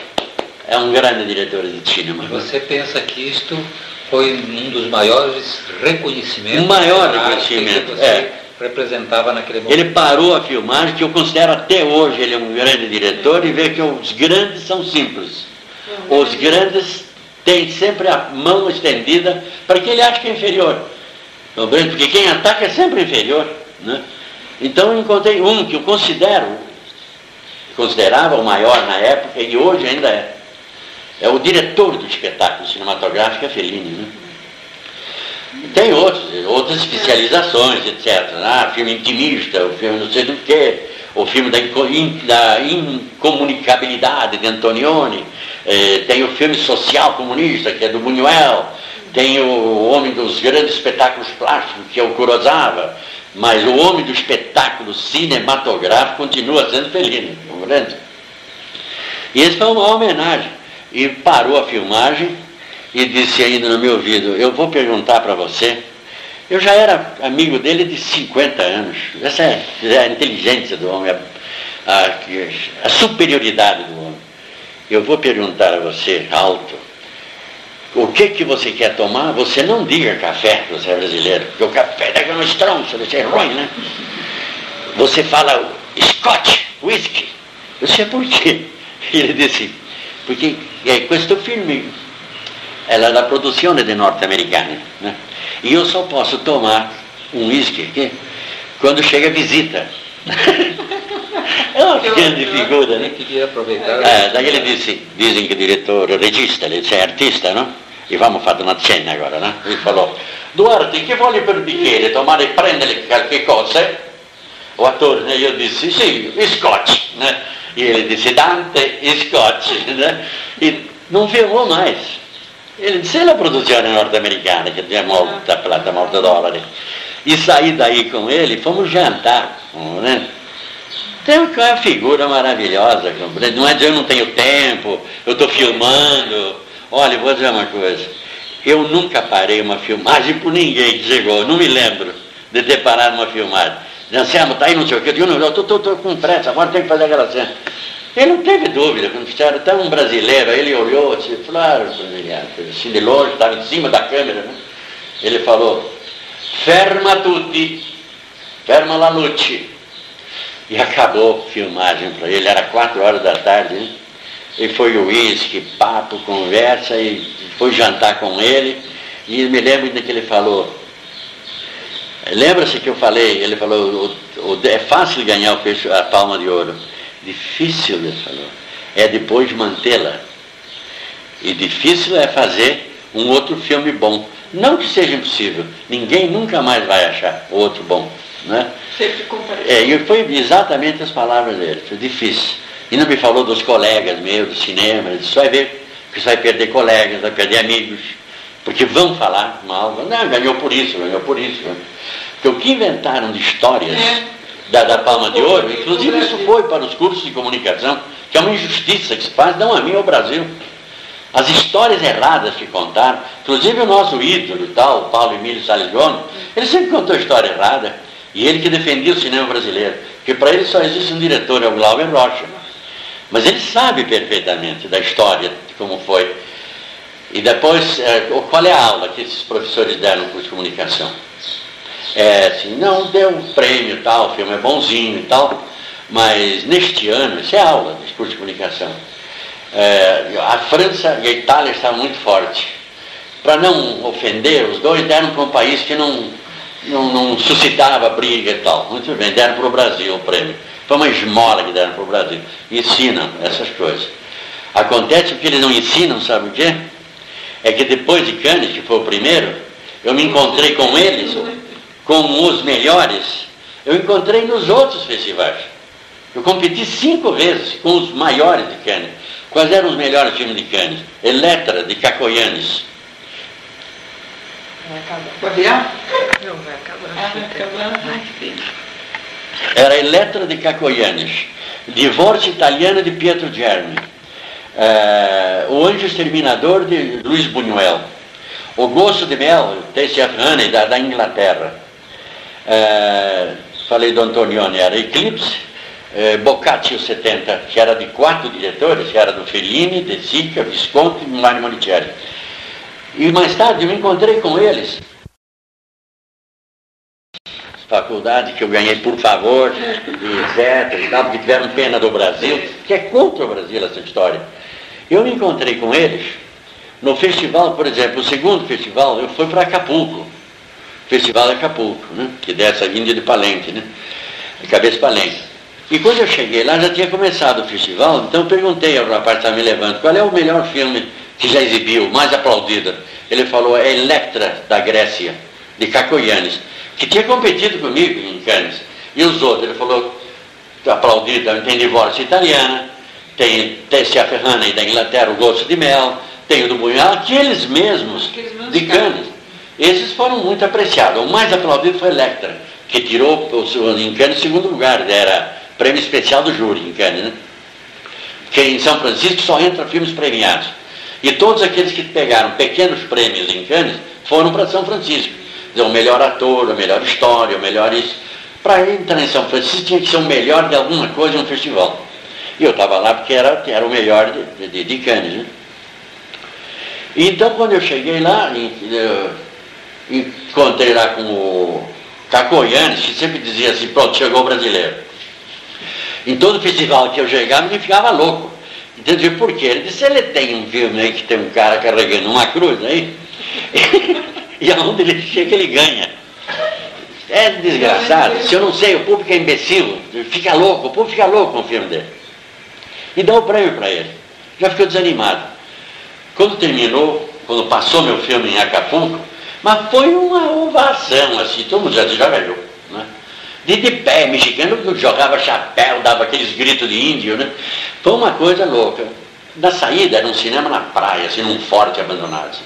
Quando estava chegando lá na praia, chegou assim a, aquela Irene Papa, né?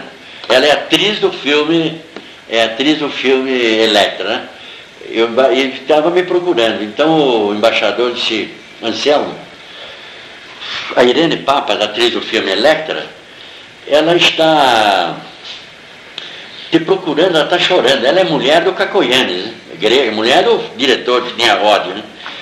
Ela está te procurando, ela está chorando, não aguenta, chamou o filme viu na vida dela. E o marido era o homem, o diretor competindo, né?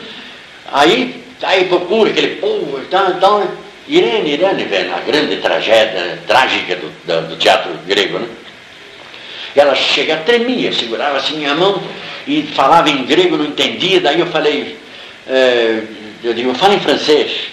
Ela não fala francês, fala em português, nada, espanhol, nada. Daí ela falou italiano, fala italiano, tá ótimo. E ficou, ficou falando, ela falava mal italiano até. E ficou falando ali comigo italiano. Então ela dizia assim, e sempre apertando minha mão, ela dizia, Duarte, é a primeira vez que eu vi um filme que é feito, porque para ela o filme foi feito pelo povo, aquela, o filme no meio da rua, uhum. feito pelo povo, dirigido ao povo, um espetáculo do povo para o povo, ela disse. Eu estou cansado de dizer isso ao meu marido. Cinema, o espetáculo tem que ser assim, como nos velhos Epidauros, que é o primeiro teatro da história, né? Os espetáculos de Epidauros da Grécia. Era assim, o povo fazia espetáculo para o povo. Esse é seu filme sensacional, chorava abraçava beijava a minha mão, né? Aí eu fiquei canhado que eu vi o Cacoyanes, a distância, o marido dela, já louco da vida, né? E eu falei, vamos falar com o Cacoyanes, que é um mestre do cinema. E ele já era diretor famoso, né? Já era o quinto ano que ele competia em Cannes, né? Eu disse, vamos falar com o mestre lá, que é o Cacoyanes, né? E ela falou, não, não, não. Eu disse, por quê? Eu disse, por quê? O meu marido, depois do festival de Cannes, eu, eu, ela não foi a Cannes, né? Quando ele chegou na Grécia, eu perguntei como foi o festival. E ele falou, como sempre, as injustiças deram um filme para um país da, da África, não sei de onde, só tem negro. Um filme pobre, muito pobre, mal realizado, primário, e que tem um homem carregando uma cruz lá, né? É um diretor estreante, um menino, estreante, veio lá do, país, não sei nem o nome dele. É isso, o filme é ruim. Ela falou, meu marido falou que seu filme é tudo isso. Ele tem que vir, eu já falei, ele tem que vir cumprimentar, que estou brigando com ele, porque ele tem que estender a mão a você. Você já ganhou dele em Cannes, ganhou dele aqui. Você tem que estender, vai, vai ganhar dele aqui. E chamava, não, eu fui lá falar com ele. Né? Ele não quis amizade comigo. Né? Ele só dizia, não, tá bem, tá.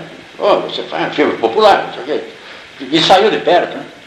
Daí eu me encontrei com ele em São Francisco, na Califórnia, outra vez. Quando eu cheguei, ele fez assim. ah, meu Deus. Chegou. Chegou o Saltense aí, novamente com o filme. E perdeu. Outra vez. Né? Então eu me encontrei com todos eles, com todos esses filmes que os professores de comunicação aqui falam, que mereciam, né? Eu encontrei com eles em cinco festivais. E eles não ganharam. Não conseguiram. Então quando falam que o júri o júri dos festivais mudam sempre, ah. Será que eu consegui convencer cinco júris? mais, né? mais tarde, eu fui vice-presidente do júri de Cannes. E eu vi que é humanamente impossível alguém pedir. Se alguém pedir, está frito. Se alguém pedir alguma coisa a um membro do júri, mas está frito. É uma ofensa, compreende? Ninguém, nem todo mundo lá, Europa toda, vive festivais assim, são expertos. Não admitem pressões. Ah, jamais. Eles não admitem ideias, opinião. São, e tanto é que nas festas, o júri nunca vai à mesma festa. Sempre tem as festas separadas para o júri. Eu fui vice-presidente do júri de Kenny, no ano que foi a Michelle Morgan a presidente. Né? Acho que foi em 73, se não me engano. Né? Então, é humanamente impossível. Eu me lembro que no dia que nós encerramos o festival, né, que entrou do dono do festival, que todo mundo pensa que ele é o presidente do júri, não é, ele é apenas presidente do festival. É um funcionário da prefeitura. Né? Ele era Fábio Lebré, presidente do festival há 20 anos. E ele entrou no júri, que já tem acesso, era num departamento lá da prefeitura de Cannes, onde o júri se reúne. Ele chegou e falou muito mal a, a votação dos senhores. Os esqueceram que este ano aqui tem um, um grande filme de um homem que está quase cego, está morrendo, é o Visconti, Luchino de Visconti. Ele tinha feito esse filme de, de Veneza, foi o último filme dele, Morte em Veneza. Ele disse, homem, vem aqui, o último, é o último filme, ele está vendo, ele está quase cego, ele está aqui, em. Era muito amigo dele. Vocês desconheceram o filme. Eu lembro que juro, todo mundo falou, não, mas o filme não é bom. O filme é, não é bom, o filme é... E ele disse, mas não, não é um prêmio para ele, pelo menos inventa um prêmio para ele. Ninguém inventou um prêmio para ele. É duro, o negócio não é fácil, não. Ninguém disse, eu não dou, eu não dou nada, não dou. É, é júri de, de, melhores, não é júri do homem que está morrendo, não é júri do homem que vai estar tá cego. Está bem, eu sinto, lamento muito, mas o filme dele é ruim. Pois esse homem deu uma palma de ouro para ele, o dono do festival, que chamava-se, não era de Cannes, daí a publicidade, que era uma informação errada no mundo. Era o prêmio do, da, da municipalidade que ele deu. Diz assim, pela sua contribuição, deu uma palma de ouro durante 25 anos do festival, que ele pode dizer o melhor. E aqui no Brasil ele foi lançado, Morte em Veneza. Quase como que um prêmio de consolação. É, de consolação. E aqui na publicidade dizem Palma de Ouro de Cannes. Não é, é mentira. É? E como foi a repercussão desse ganho, a Palma de Ouro de Cannes, no Brasil agora? Bom, no primeiro momento, quando não dá tempo de ninguém pensar, raciocinar, é um choque e pega todo mundo de surpresa. Então, no, imediatamente todo mundo grita, viva! Bravo, viva, incrível, né? Eu tenho os jornais da época, que são todos manchetes, etc. E, eh, pra, sinceramente, o repórter de um jornal que não é especializado não tem problemas de frustração nenhuma, ele está realizado na sua profissão. Ele, como é notícia que já não é extrapola do cinema, é uma notícia é, importante do Brasil, então veio o secretário do jornal, botou em manchete, o Brasil vence o Festival de Cannes e tal, né? é o secretário do jornal. Já o crítico vem corroendo por, por baixo, compreende? Aí vem um artiguinho, vem outro artiguinho, vem outro artiguinho, vem outro artiguinho, até que a volume e passa a ser uma verdade, as mentiras, compreende? Então a chegada foi sensacional, de acordo com o temperamento de cada estado. Eu desci no Rio e em São Paulo. Temperamento carioca, olha a diferença do, de Santos, de São Paulo. Eu vim de navio, né? Quando eu cheguei, foram os amigos, colegas por navio, então, muito alegre, o carioca sempre é piadista, é sempre descontraído. Então no Rio era sempre assim. Ô Zé, cadê a palminha aí? Cadê a palminha aí? Vamos ver a palminha aí que você. Poxa, você é malandro, hein? Chegou lá, passou todo mundo para trás e tal. Você tinha que ganhar mesmo. Aquelas são otários e tal. Essa é a mentalidade do carioca. E a palminha, né? ela estava num negócio de vidro lá, prova de bala no navio.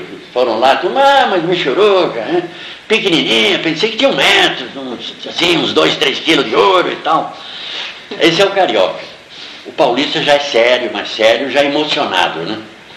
Quando eu cheguei em Santos, tinha carro do corpo de bombeiro para me desfilar na cidade. Jornais já tinham preparado, etc. Tinha a Câmara Municipal da cidade de Santos, a Câmara Municipal da cidade de Salto, banda de música de, Salto, de, de Santos. Quer dizer, tudo já organizado para homenagear, né? E eu recebi uma homenagem mais séria, né? Daí a palma de ouro, que é muito trêmulo. Poxa, não me diga. É lógico que sempre é o nome é um mito. Quando a pessoa vê, por esses dias tem um fundidor que pega ela para aqui para lá, e passa um negocinho, tem Se não pensar na hora da conquista, não é nada. Mas né? o que ela representa. É, que representa.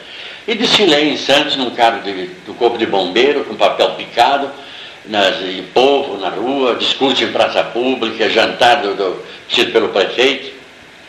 Estavam presentes as- os vereadores aqui de, de autoridade, alguns amigos aqui de, de Salto também. E em São Paulo, novamente, daí, outro carro do bombeiro de São, em São Paulo, eu, novamente desfilei lá pela 9 de julho, depois pelo centro da cidade, e tinha uma. O prefeito era Prestes Maia, ele mandou botar em frente à escadaria do municipal um palanque só para esse fim, e aquela praça ali da Praça Ramos Azevedo, né, em frente ao mar, ficou lotada de gente. E o Prestes Maia me recebeu ali, fez um discurso de recepção. Fui recebido pelo governador lá no Rio, era o Carlos Lacerda, e fui recebido pelo governador de São Paulo, que era o Carvalho Pinto. Né? E foi essa homenagem aos jornais, assim, Brasil, campeão do mundo, também a misturar com futebol e tal, né? Campeão do mundo de cinema, e coisas, manchetes, etc. Foi muito bonita a receptividade. É, com o tempo, é assim, no, nos bastidores, são com referência aos meus colegas de cinema, né? Aos meus colegas, ou de crítico que pretende ser diretor e que diz, bom, gente chegou até a palma de ouro, não vou nem começar. Já desanima. Né? É gente frustrada, é gente que não, não tem coragem de enfrentar a vida. Porque eu, eu nunca comecei assim pensando em ser o maior. Agora eu trabalhei para ser, sempre, né? Estudei, trabalhei. E nunca teve inveja. Eu sempre fui humilde, sempre estendi a mão ao vencedor. Mesmo como era ator, eu não ganhava prêmio nenhum quando era ator. E todo, toda entrega de prêmios estava sempre presente, estendendo a mão e cumprimentando. Não é porque eu achava, achasse obrigação, é porque achava eles bons atores. Achava que eles eram melhores do que eu. Eu ia cumprimentá-los. Quando eu ganhei o meu primeiro prêmio de, de, no Rio, depois de, de uns três, quatro anos, eu tinha feito uns dez filmes, foi na filme A Sombra da Outra, prêmio da Associação Brasileira de Críticos. Não tinha um ator lá para me cumprimentar. Eu disse, poxa, eu vinha todo ano cumprimentar, quando eu ganhei não tinha ninguém. Daí eu disse, bom, é sempre assim, né? Então, se, quando você pega desprevenido, a pessoa grita, viva, depois fica pensando. São, é, são diversas coisas que acontecem. Né? Eu sei de muitos casos que originaram, até eu já consultei um, um analista, um psicanalista, até um psiquiatra, para dizer, diga se eu estou louco, ou se estão loucos, as pessoas estão contando uma história errada da minha, da minha vida. Então, cito exemplos né, para ele analisar. Então, eu tinha um jornalista em São Paulo que metia o pau, etc, etc. Um dia eu procurei ele para tirar satisfações, porque já começou a ofender a minha pessoa e a família. Quando cheguei lá, o redator do Diário da Noite disse assim, Anselmo, ele está hospitalizado. O que, que você vai fazer com esse coitado? Ele é doente. O que, que ele tem? Ele disse, é débil mental, ele está no pinel. Apenas era um, era um débil mental. Então se diz, se grita um débil mental, não acredita. Ele era realmente um débil mental. Só que depois que sai publicado, a família sofre, todo mundo sofre, não é verdade? E daí não tem a retificação que vai dizer. Ele escreveu quando estava doente, ninguém sabia que ele era um débil mental. Hoje está solto, anda pelo cinema em São Paulo e acho que curado, deram um choque nele, porque hoje é meu fã. Ou ele acha que eu não sou mais nada. Então quando eu não sou mais nada, ele passou a ser meu fã. Se pergunta a ele hoje, ele acha que foi o maior diretor. Até vivo, está por São Paulo lá. Tem até um nome polonês. Assim. Tem outros casos, tem um outro caso de indivíduo que chegou em casa, então a mãe, o pai, o cara fez curso de, de, de direito, é advogado, hoje é crítico. Então, ele sempre falou que eu era o quê? Um diretor medíocre, um ator medíocre, é, semi-analfabeto, tudo de ruim, compreende? Aí um dia ele chegou em casa, a mãe perguntou para ele, você não falou que ele era medíocre, diretor de filminhos, é, ator de, de filmes de chanchada, que era deprimente na época, é isso, isso. Meu Deus, ele tem as glórias universal, grande. Como é que é? Ele ficou doente, esse indivíduo ficou doente. Então, a falta de argumento para enfrentar a família. Eu soube desse caso, grande. Ele é crítico hoje. Ele é crítico de, ou considerado o melhor crítico de cinema do Brasil. Agora eu não sou de muita conversa, eu já dei até com um escrito na cara dele, comandante, que é um infeliz, comandante. Um infeliz. É o, Parente. é? Parente. Ele é famoso, ele é o, o homossexual. Tem mais essa ainda também, que frustra a pessoa por essa vida. Eu era um machão famoso e tal. E Rubem Evaldo, filho. Ele era menino, estava começando, era recém-formado. E até hoje, esse camarada fica, de onde ele me vê, ele, ele, ele treme, ele sacode, tem medo que eu bata nele, medo- fica se escondendo, etc. né? É Então, é, são problemas deles, não são problemas meus. É, Digo, eles que, que não estavam preparados para receber esses prêmios. Eu estava. Não por vaidade, é porque eu estudei para isso. Eu morei três anos na Europa, eu frequentei festivais, então eu sabia o que o mundo queria. Tanto é que a, a mensagem do, do, do André Morro, que entregou a palma de ouro a mim, ele disse, esse prêmio vai ao Brasil, ao seu diretor Anselmo Duarte, porque é um filme que traz a melhor mensagem para a humanidade e mostra o melhor caminho para a sétima arte. Não diz que é o melhor filme do festival. Não é, ninguém é melhor que ninguém, não é verdade? Apenas eu mostrei um caminho novo. é. Então, é essas coisas que eles não querem discutir aqui, não é verdade? Que aqui é tudo, é o maior e tal. Se você for disputar hoje um festival que tem 34 filmes de grandes diretores e eu tirar terceiro lugar, eu estou fracassado. É. Eles não vão dizer, Anselmo venceu 27. Ali Não, tá Anselmo perdeu. Você É. não pode ser bicampeão ou tricampeão. É. É isso. Então pode desligar.